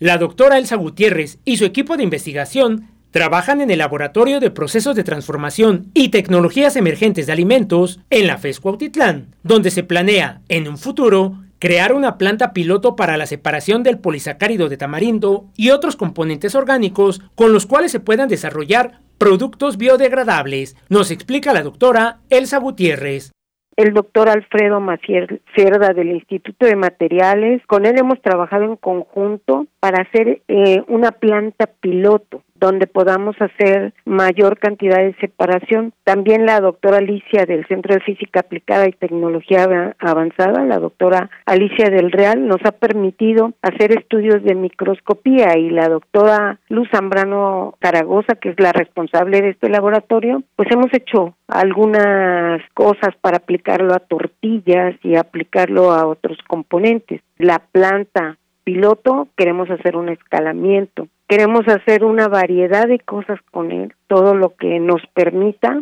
Bueno, yo quiero agradecer a la universidad por la oportunidad que nos da de tener estos proyectos y el apoyo con sus proyectos PAPIME y PAPIT. Esto nos ha permitido tener equipamiento y tener un laboratorio con los materiales necesarios para la separación de este polisacárido. Sí hemos pensado eh, en una patente y bueno, vamos a pensar en los trámites, pero queremos compartirlo con todas las personas que realizan investigación para que puedan también beneficiarse. O sea, es una materia prima muy económica y creemos que vamos a tener un aprovechamiento integral del tamarindo, ya que somos de los primeros productores.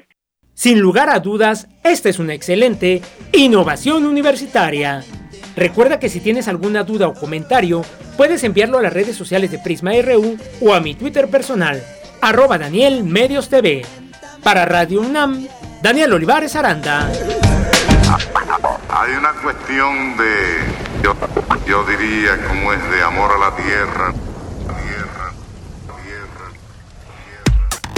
Relatamos al mundo. Relatamos al mundo. Bien, pues ahora nos vamos a la información internacional con Radio ONU. Estas son las noticias más destacadas de las Naciones Unidas con Jordi Trujols. Pese a la llegada de los talibanes a las principales ciudades de Afganistán, la Organización Mundial de la Salud se comprometió a permanecer en el país y a prestar servicios sanitarios esenciales. La agencia hace un llamamiento a todas las partes para que respeten y protejan a los civiles. El doctor Ahmed Al-Mandhari, director regional de la Agencia de la ONU para el Mediterráneo Oriental, quien destacó que a consecuencia de los recientes enfrentamientos han aumentado los traumatismos, lo que ha hecho necesario ampliar los servicios médicos y quirúrgicos de urgencia.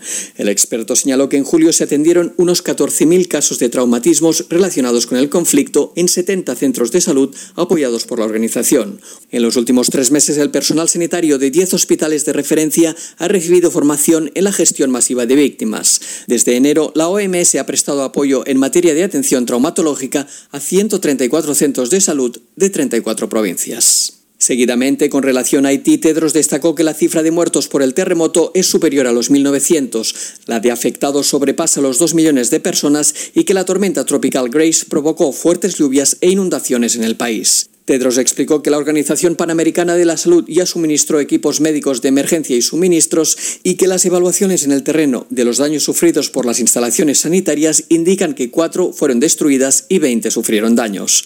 Entre las necesidades urgentes citó la de aumentar el personal médico, las herramientas sanitarias y el apoyo logístico para la entrega de suministros, el despliegue de personas y el traslado de pacientes.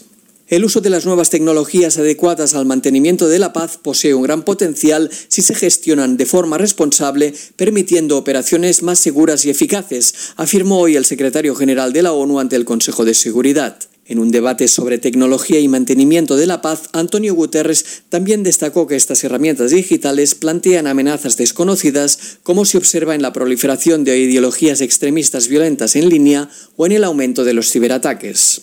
El secretario general recordó que el mantenimiento de la paz de la ONU fue concebido en un mundo analógico, por lo que es necesario adaptarlo plenamente al mundo digital en el que vivimos para mejorar la agilidad, la anticipación y la capacidad de respuesta de la ONU ante los conflictos y para poder hacer frente a los retos de hoy y de mañana. Por ello anunció el lanzamiento de una página web que presenta la estrategia para la transformación digital de las operaciones de mantenimiento de la paz de las Naciones Unidas.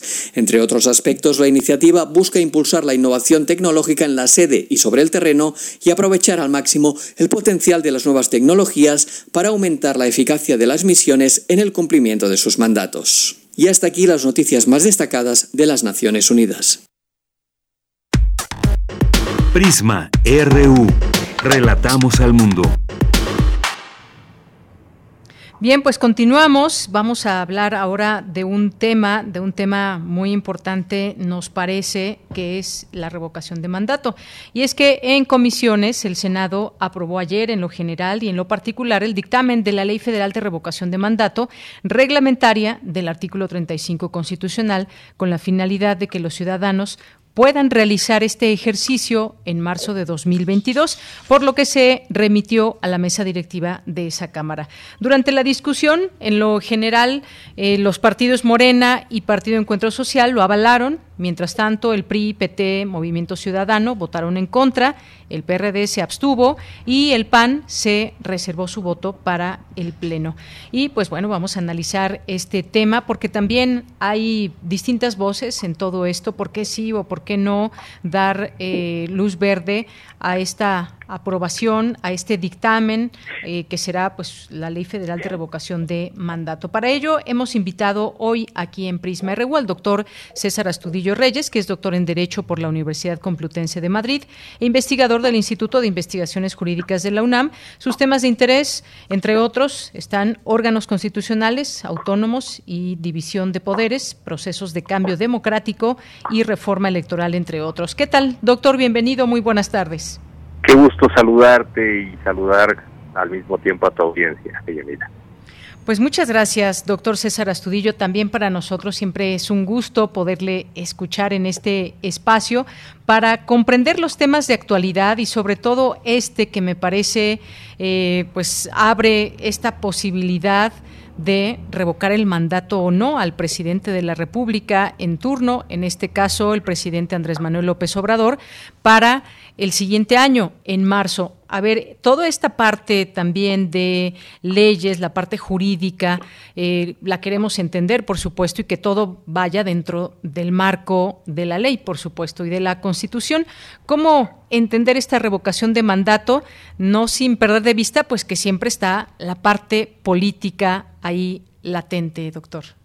Claro, mira, eh, la revocación de mandato es una figura eh, de la democracia participativa. Es decir, es una figura que ha nacido para que la ciudadanía no solamente esté convocada a definir a, la representación popular, eh, diputaciones, senadurías, presidencias, sino que después tenga mecanismos para seguir participando y tomar decisiones. La revocación de mandato en ese sentido está pensada para eh, que una vez que se ha acudido a votar a un representante popular, se pueda eh, volver a preguntar a la ciudadanía si eh, se le ratifica la confianza para que continúe en el ejercicio de su cargo o si esa confianza se le retira con un voto no aprobatorio para que concluya de manera anticipada con su encargo.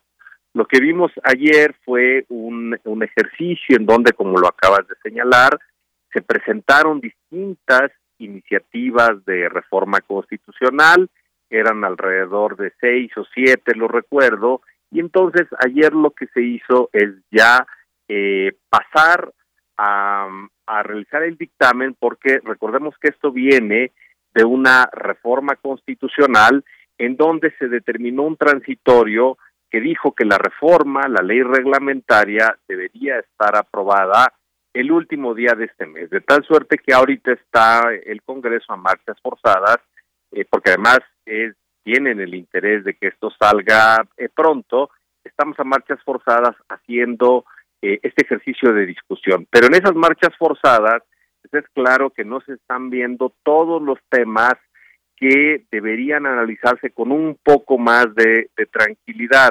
Y en ese sentido, por eso es que ayer vimos que algunas, algunos grupos parlamentarios directamente votaron en contra porque argumentan que está haciendo un proceso demasiado acelerado que no está dejando, uno, ni que participen todas las voces que deberían participar. Por ejemplo, no se ha tomado la opinión de las autoridades electorales, cuando eso es muy importante porque, por ejemplo, para el ejercicio de revocación que se está pensando el próximo año, como lo acabas de señalar, el que va a organizar la revocación de mandato o el que debería es el Instituto Nacional Electoral y no ha tenido posibilidad de eh, participar para decir, miren, eh, nosotros somos los que vamos a poner eh, las casillas, las papeletas, todo eso, necesitamos prever esto, esto no está bien adecuado, esto les pedimos que sea así, es decir, ahí debería haber un ejercicio de mayor interlocución que no está existiendo,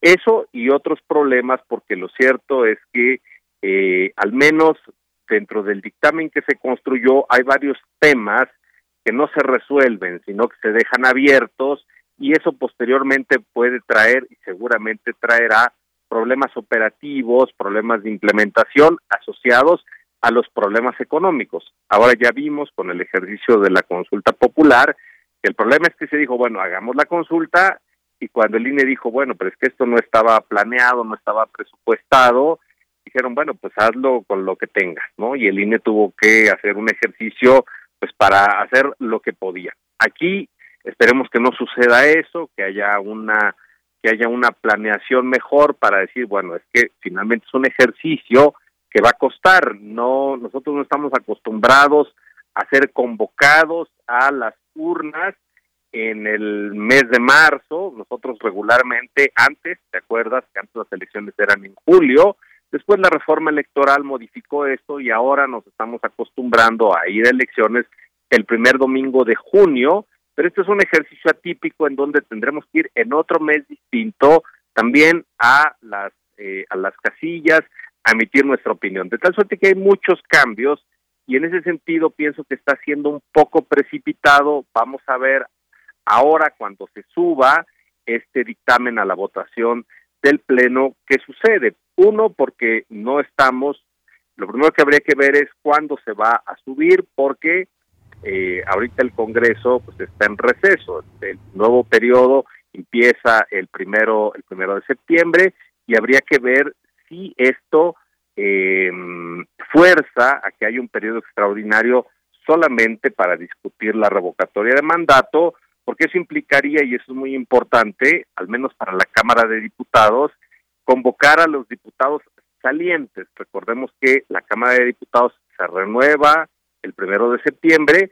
Si hay un periodo extraordinario, son los diputados salientes, con una mayoría que eh, es muy importante de Morena y sus aliados, pero si no sale, eso se va a llevar, o hay que esperar a que eh, esté instalada la nueva legislatura, que se den los, los acuerdos iniciales para votarla, pero eso ya sería con una Cámara distinta, al menos en lo que concierne a la Cámara de Diputados. El Senado sigue siendo el mismo. Entonces, hay varias interrogantes, varios puntos por atender eh, y esperaría que las fuerzas políticas tuvieran la mesura para atenderlo como es debido. Esto es un tema muy importante como para que salga sin las debidas, eh, los debidos acuerdos, los debidos consensos y sobre todo sin la posibilidad de que especialistas, academia e instituciones electorales que van a tener que ver con este ejercicio puedan también participar. Así es, doctor. Pues interesante conocer todo esto desde estas perspectivas porque pues además falta tiempo, todavía estamos a tiempo de que sea un proceso que sobre todo también convenza el propio proceso per se a los, a los ciudadanos. Eh, algo complejo quizás, un proceso acelerado, usted mencionaba, y, de pronto pues esta parte política que no deja de estar presente, como decía hace un momento, eh, de pronto se ven eh, ciertos pues como estas personas que en medios de comunicación pues por todos lados he visto por ejemplo a, Luis Carlos Ugalde hablando de este de este tema eh, analizando cuál podría ser la pregunta o cuál es ya la pregunta y, diciendo por ejemplo que la figura de revocación eh, pierde sentido y genera un engaño cuando pues la consulta es un derecho político de quienes se sienten agraviados por el desempeño de un gobernante a quien buscan remover de forma anticipada, pero no es una prerrogativa del presidente para afianzar su popularidad. Y de pronto, pues es difícil, es difícil em, separar la parte jurídica y el proceso que lleva esta consulta y toda la discusión que hay en torno con, con lo político, es decir, va, ¿cómo decirlo? Va junto con pegado, doctor. Totalmente, mira, lo cierto es que estos ejercicios, o al menos la revocación de mandato, traen un ingrediente que la distingue de otros mecanismos de democracia directa, que es la forma y la sustancia que se pregunta. Es claro que si se llama revocación de mandato es porque se va a preguntarle a la ciudadanía si quiere que a un determinado representante popular, llámese presidente, llámese diputado, senador, etcétera, se le debe revocar en el ejercicio del cargo. Pero aquí lo cierto es que está siendo construida desde una perspectiva distinta, que en lugar de que se vaya a preguntar si se está de acuerdo en revocar el mandato presidencial. La pregunta, al menos la que ha circulado, está construida como un aval a el presidente de la República. Es decir, ¿está usted de acuerdo en ratificarle el, el respaldo al presidente para que termine su mandato? Entonces, todos estos son puntos que claramente hay que advertir en una discusión abierta y en una discusión seria porque justo no se trata de construir un mecanismo eh, para una sola ocasión, para una circunstancia determinada, porque el presidente actual ha, ha dicho que se va a someter a la revocatoria. Bueno, si es así, está bien, pero este mecanismo se va a quedar para el futuro. Entonces, lo mejor es que lo construyamos, lo perfilemos de una manera muy adecuada, repito, para que no sea algo que únicamente sea para una ocasión en específico y que después lo archivemos en el archivo de la historia y ya nunca más se vuelva a utilizar. Bien, pues sí, vamos a ver cómo, cómo va marchando todo esto. La pregunta esta que decía usted que está circulando es, ¿estás de acuerdo en que Andrés Manuel López Obrador, presidente de los Estados Unidos mexicanos, continúe ejerciendo el cargo hasta que concluya su mandato? Bueno, pues es, digamos, un borrador de lo que podríamos tener para la consulta el próximo año, en marzo. Vamos a ver cómo se construye este camino a esta posibilidad que es parte de lo que marca la Constitución y parte también de las posibilidades que hay dentro de la ciudadanía, porque sabemos hay distintos grupos, doctor, hemos visto que pues han tratado, algunos lo han hecho muy mal, pero han tratado de decir, bueno, no, no podemos seguir con este presidente por tales o cuales razones, pero pues no lo han hecho de la manera de la manera correcta y quizás pues este puede ser un ejercicio para que se puedan en todo caso expresar por una eh, una respuesta que le dé o no el apoyo al presidente en su mandato. Pero ya lo iremos analizando posteriormente, doctor. Pues muchas gracias por estar con nosotros hoy aquí en Prisma RU. Queda mucho por analizar, así es que seguramente vamos a seguir dialogando hacia adelante. Te lo agradezco yo a ti. Muchos saludos. Gracias, doctor. Un abrazo. Hasta luego. Muy buenas tardes. Gracias al doctor César Astudillo Reyes, que es investigador del Instituto de Investigaciones Jurídicas de la UNAM. Continuamos. Porque tu opinión es importante, síguenos en nuestras redes sociales, en Facebook como Prisma RU y en Twitter como arroba PrismaRU.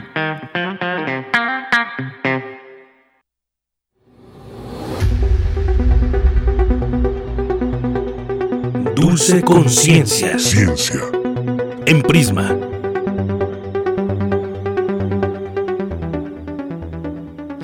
Bien, pues ya estamos en esta sección de ciencia, 10 minutos para hablar de ciencia. Dulce García ya está en la línea telefónica, la saludo con muchísimo gusto.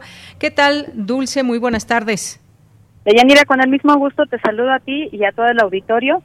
Deyanira, hoy vamos a platicar, como siempre, de un tema bien interesante y es que los agujeros negros ya cuentan ahora con un nuevo método para medir su masa. Vamos a ver de qué se trata todo esto, cómo se hace esta medición de Yanira. ¿Qué te parece el tema? Pues siempre me ha parecido un enigma esto de los agujeros negros, así que, pues como siempre, atenta a aprender de ciencia en esta sección. Así es, Yanira, las incógnitas sobre estos eh, agujeros no, no se terminan. Pero bueno, antes de pasar a la plática con un especialista en el tema. ¿Qué te parece si escuchamos un poquito de información? Claro, adelante.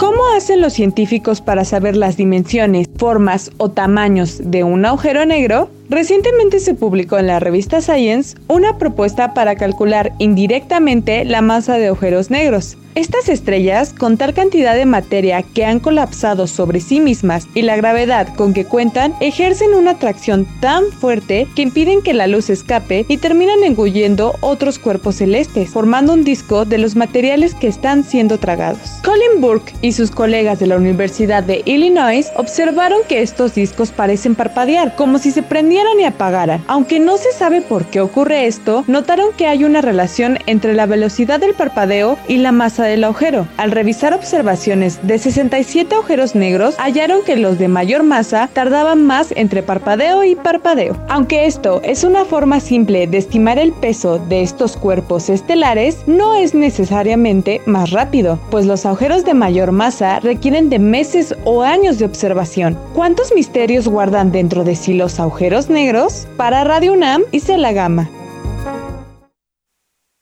Muchas gracias a la querida Isela por prestarnos, como siempre, su bellísima voz. Y bueno, para platicar sobre este tema ya se encuentra en la línea el doctor Diego López Camara, quien es académico del Instituto de Astronomía de la UNAM. Doctor, muy buenas tardes, ¿cómo se encuentra? Hola, ¿qué tal, Dulce? Muy bien, muy bien, todo en orden. Qué bueno, doctor, muchas gracias por tomarnos la llamada.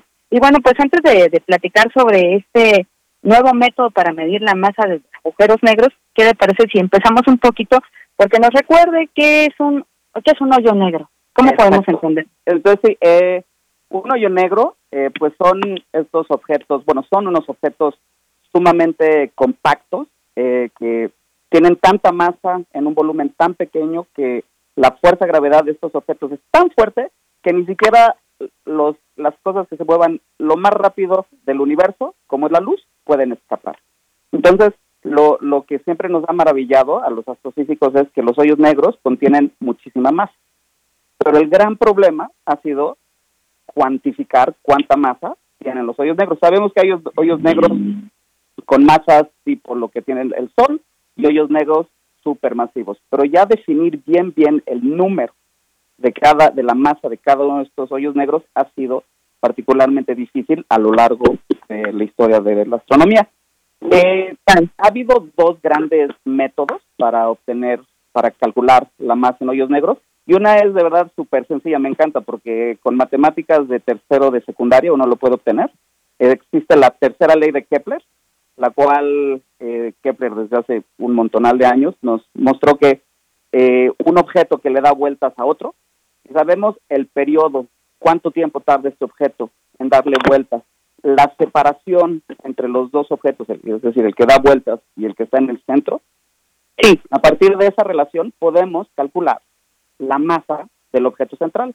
Entonces, eh, si uno logra observar estrellitas dando vueltas alrededor de un punto en el que aparentemente no hay nada, sabemos el periodo, podemos calcular la separación entre estos objetos, podemos determinar la masa de lo que hay allí en el centro.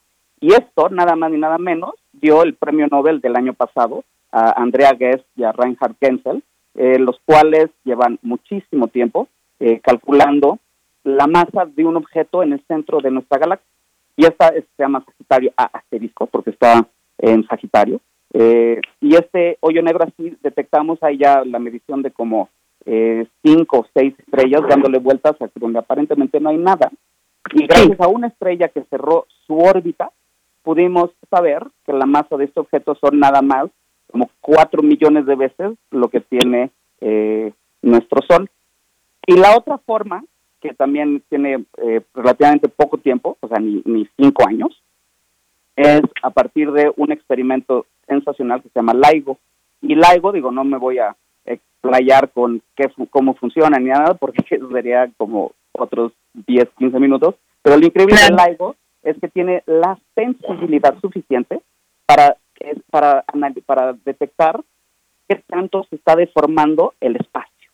Ah, y esto, gracias a LIGO, hemos logrado saber eh, cuando colisionan dos hoyos negros, qué masa tenía la, cada uno de los hoyos negros antes de colisionar e incluso el hoyo negro resultante. Y gracias al LIGO, hoy en día conocemos como la masa de otros 50 hoyos negros con un nivel impresionante de precisión. Pero hay muchísimos más hoyos negros con mayores masas, menores masas, y, seguimos sin saber, o sea, si no tenemos estas estrellitas dando vueltas, o si no tenemos el LIGO observando la colisión de estos hoyos negros, pues no, no podríamos determinar la masa. Pero aquí es donde entra un componente súper importante del cual se habla muy poco. Los hoyos negros, además de digo, tener su, su masa, además hay un disco de acreción que se forma a su alrededor, que no se asusten con el nombre, es un disco que se forma porque el, el hoyo negro está chupando material, está jalando material, le llamamos acretar. Entonces está acretando material y este material como estaba inicialmente también moviéndose, forma como un disquito alrededor del hoyo negro. Entonces todo hoyo negro tiene un disquito. Y esto se forma, es un poco así como cuando alguien abre eh, la llave en una tina o en un fregadero. Entonces depende cuánta agua está cayendo en la tina o fregadero y cuánta agua se está logrando drenar. Si cae más agua de la que se logra drenar, pues empieza a acumular agua en tu tina o fregadero. Y sucede lo mismo en estos hoyos negros si está acretándose, jalándose más material del cual el hoyo negro se puede comer, pues entonces forma con más razón este disco a su alrededor. Y la maravilla del disco es que, a, diferencia de los hoyos negros que son negros, a mí me gusta más llamarles invisibles, eh, el, el, el disco de acreción brilla y brilla requete este, llamativamente en rayos X eh, o, en temperaturas así súper, súper altas. Entonces, gracias a los discos de acreción, logramos saber dónde hay un hoyo negro. Y claro. perdón, sí, dime. Sí, doctor, perdón que lo interrumpa. Y em, para aprovechar un poquito el tiempo que nos queda, doctor, eh, ¿por, ¿por qué si, si se tiene eh, estos métodos tan, tan buenos para hacer estas mediciones, ahora llega uno nuevo? Exacto. Entonces aquí es donde el grupo de Burke et al, de, que están en Urbana Champaign, Champaign en cerca de Chicago, entra la maravilla. Entonces lo que Burke, bueno, Colin Burke, descubrió es que el disco, este de acreción que está alrededor del hoyo negro, puede variar su brillo, es lo que llamaban hace ratito parpadeo. Entonces, según el parpadeo o qué tan rápido, qué tan lento cambia el brillo en el disco, eh, se puede inferir la masa del hoyo negro. A final del día, lo que descubrieron estos, como mencionaron ustedes, con 67 este, hoyos negros, del cual ya se sabía la masa, lo que vieron es cómo cambia la variabilidad de este brillo. Y al final del día lo que vieron es, mientras más masivo es el hoyo negro que se tiene en el centro, más tarda esta variabilidad, más tarda en ser muy intenso y poco intenso. Y al revés, cuando el hoyo negro es menos masivo, la, el cambio en el brillo es mucho más rápido. Entonces, suena muy fácil, pero se requiere una sensibilidad tremenda con los detectores. Entonces, esta nueva técnica, ahorita suena bien fácil, pero la vamos a acabar usando un montón y se va a acabar refinando muchísimo para poder tener unos, este, poder medir las masas de próximos hoyos negros con muchísima mejor precisión. Claro que sí. Híjoles, doctor, fíjese, nos resuelve una duda y nos surgen como 10 más. Pero vamos a volver a invitar a platicar aquí más sobre los hoyos negros. Por lo pronto, le agradecemos muchísimo toda esta información tan amplia que nos ha compartido. Muy bien, hasta luego. Gracias. Fue el doctor Diego López Camara, académico del Instituto de Astronomía de la UNAM, a, quien le agradecemos muchísimo esta explicación tan detallada que nos ha dado sobre los hoyos negros y la manera en la que se mide su masa y lo vamos a volver a invitar aquí a Prisma RU. Yo me despido, agradezco mucho su atención y los dejo ya nada más con una frasecita. Muy buenas tardes. Tienes una cita con un científico. Si estamos solos en el universo, seguro sería una terrible pérdida de espacio. Carl Sagan.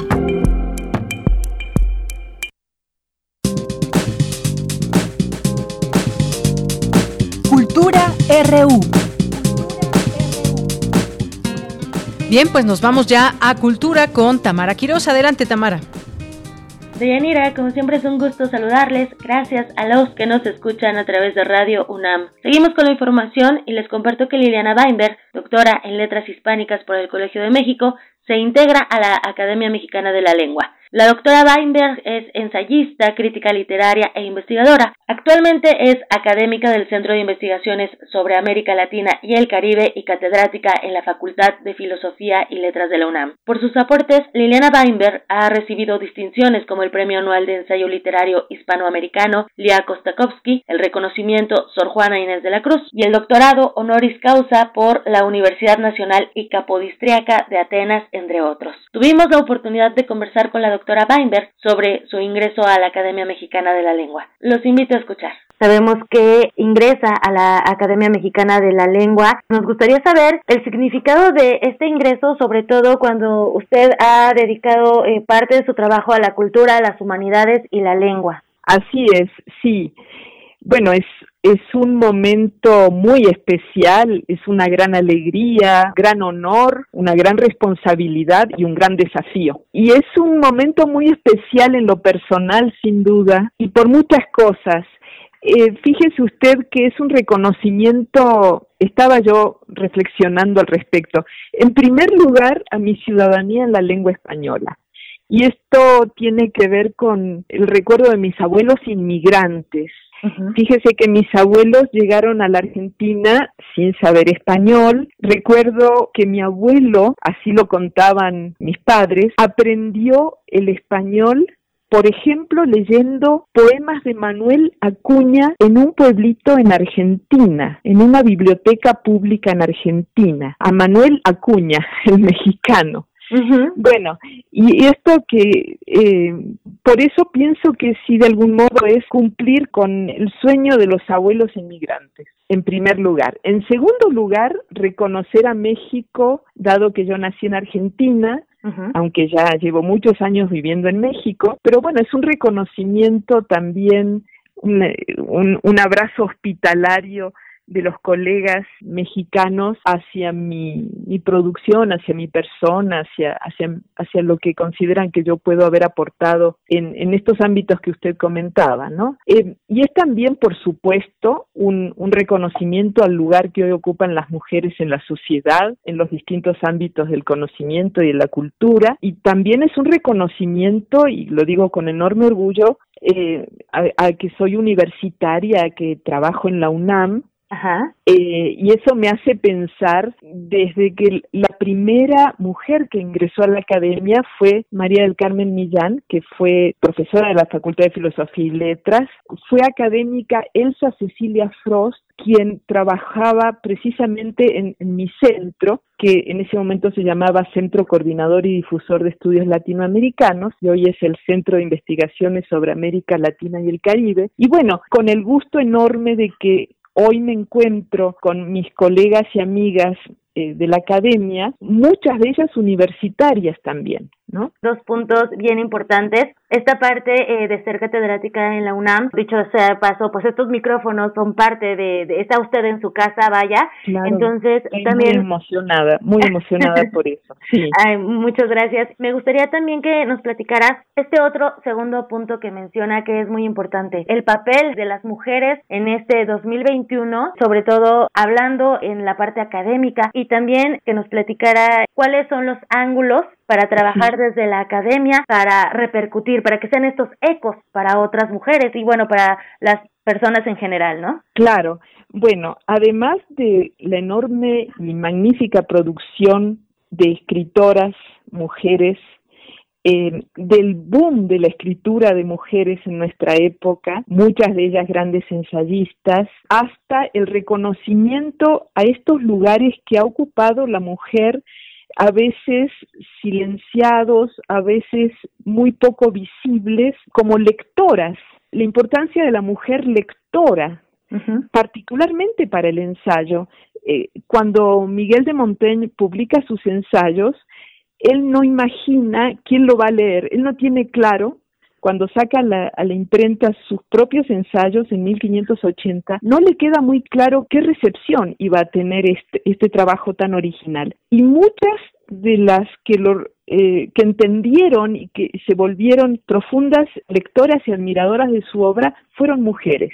¿no? Entonces, hay toda un, un corredor de mujeres lectoras importantísimo que está eh, subyacente en la historia de la literatura, ¿no? La mujer como maestra, la mujer como bibliotecaria, es decir, espacios, maestras, la docencia, ¿no? Entonces son espacios que la mujer ha ocupado fundamentales, ¿no? Y ahora, bueno, con este libro maravilloso que nos ha dado Irene Vallejo, eh, El infinito en un junco, también ella nos da, nos ofrece toda una, una visión del papel de la mujer desde los comienzos de la escritura, ¿no? Importantísimos. Entonces, bueno, esto en general y en particular, por supuesto, tanto la mujer ensayista como las críticas que se han dedicado a los estudios de género y que han hecho aportes fundamentales. Bueno, todo esto es enorme y, y por fin hay nuevos fenómenos como la escritura autobiográfica, la memoria, todo esto también la mujer ha tenido un, un, papel decisivo, ¿no? Claro. Doctora, este ingreso se ha dado en circunstancias diferentes. Hace algunos meses, eh, a través de la virtualidad, se enteró que iba a ingresar a la academia. ¿Cómo han sido estos tiempos que corren, que han sido muy extraños? ¿Cómo lo toma usted? Pues los días no se detienen, ¿no? Y seguimos trabajando y seguimos en esta resistencia con la pandemia. ¿Qué nos podría decir? Porque pues además la ceremonia será de forma virtual. Exactamente. Todo ha sido una novedad. Eh, bueno, yo recuerdo incluso el momento en que recibí la, la hermosa noticia eh, de mi elección como miembro de la academia, donde por cierto voy a ocupar la silla 10. ajá. Eh, que ocupó eh, el doctor José Pascual Bulló, otro universitario importantísimo, otro orgullo de la UNAM, ¿no? Em, y, y lo, recibí la noticia, claro, en plena pandemia, y sí tengo muy fuerte el recuerdo. Eh, dicen que las que, hay, que hay momentos límite cuando uno recibe buenas o malas noticias que uno es capaz de recordar fotográficamente. Y sí, yo recuerdo fotográficamente esta atmósfera oscura, eh, este pesimismo. Era el momento en que la, no entendíamos bien qué iba a ser de nosotros con la pandemia, no se entendía del todo, estábamos reaccionando y fue gracias a la palabra, la noticia dada en palabras fue como un rayo de luz, fue muy impresionante, tengo este contraste entre la oscuridad y la luz y bueno, fue inédito para, para la academia y también para mí estas reuniones por Zoom y ahora claro que por supuesto que me da mucha tristeza que no pueda ser una ceremonia presencial como la en otros casos. Yo asistí, recuerdo mucho la hermosa ceremonia cuando ingresó mi querida amiga Rosa Beltrán, que fue un precioso acto en Bellas Artes. Y bueno, ahora tendrá que ser por Zoom, cosa que, bueno, es muy particular nos toca innovar, nos toca vivir cosas que no imaginábamos que íbamos a vivir. Y bueno, trataremos de acostumbrarnos a esto porque además el Zoom ha ido entrando en nuestras vidas, se ha ido colando en el cotidiano. Y les decía yo a los alumnos que de algún modo vivimos lo mismo que vivió el primer ensayista Miguel de Monteño, que era este esfuerzo de vincular lo más íntimo con, con lo público, ¿no? Es estar en la intimidad de nuestra casa dando clases, discursos, etcétera, para la gente que está afuera. Es muy extraño.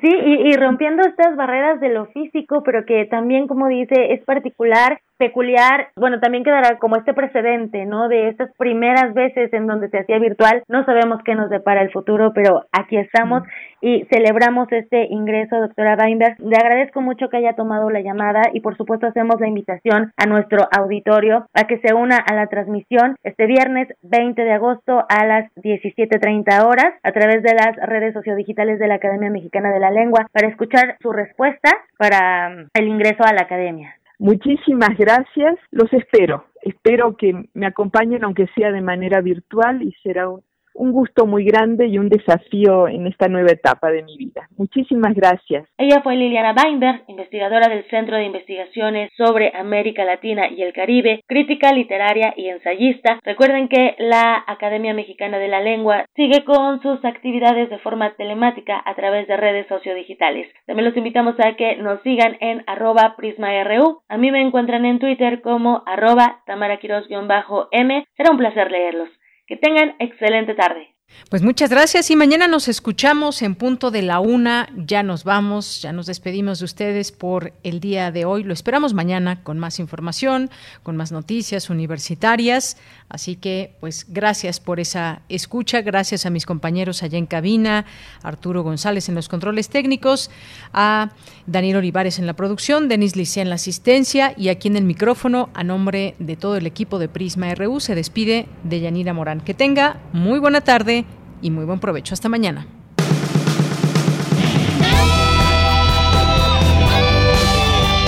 Prisma RU. Relatamos al mundo.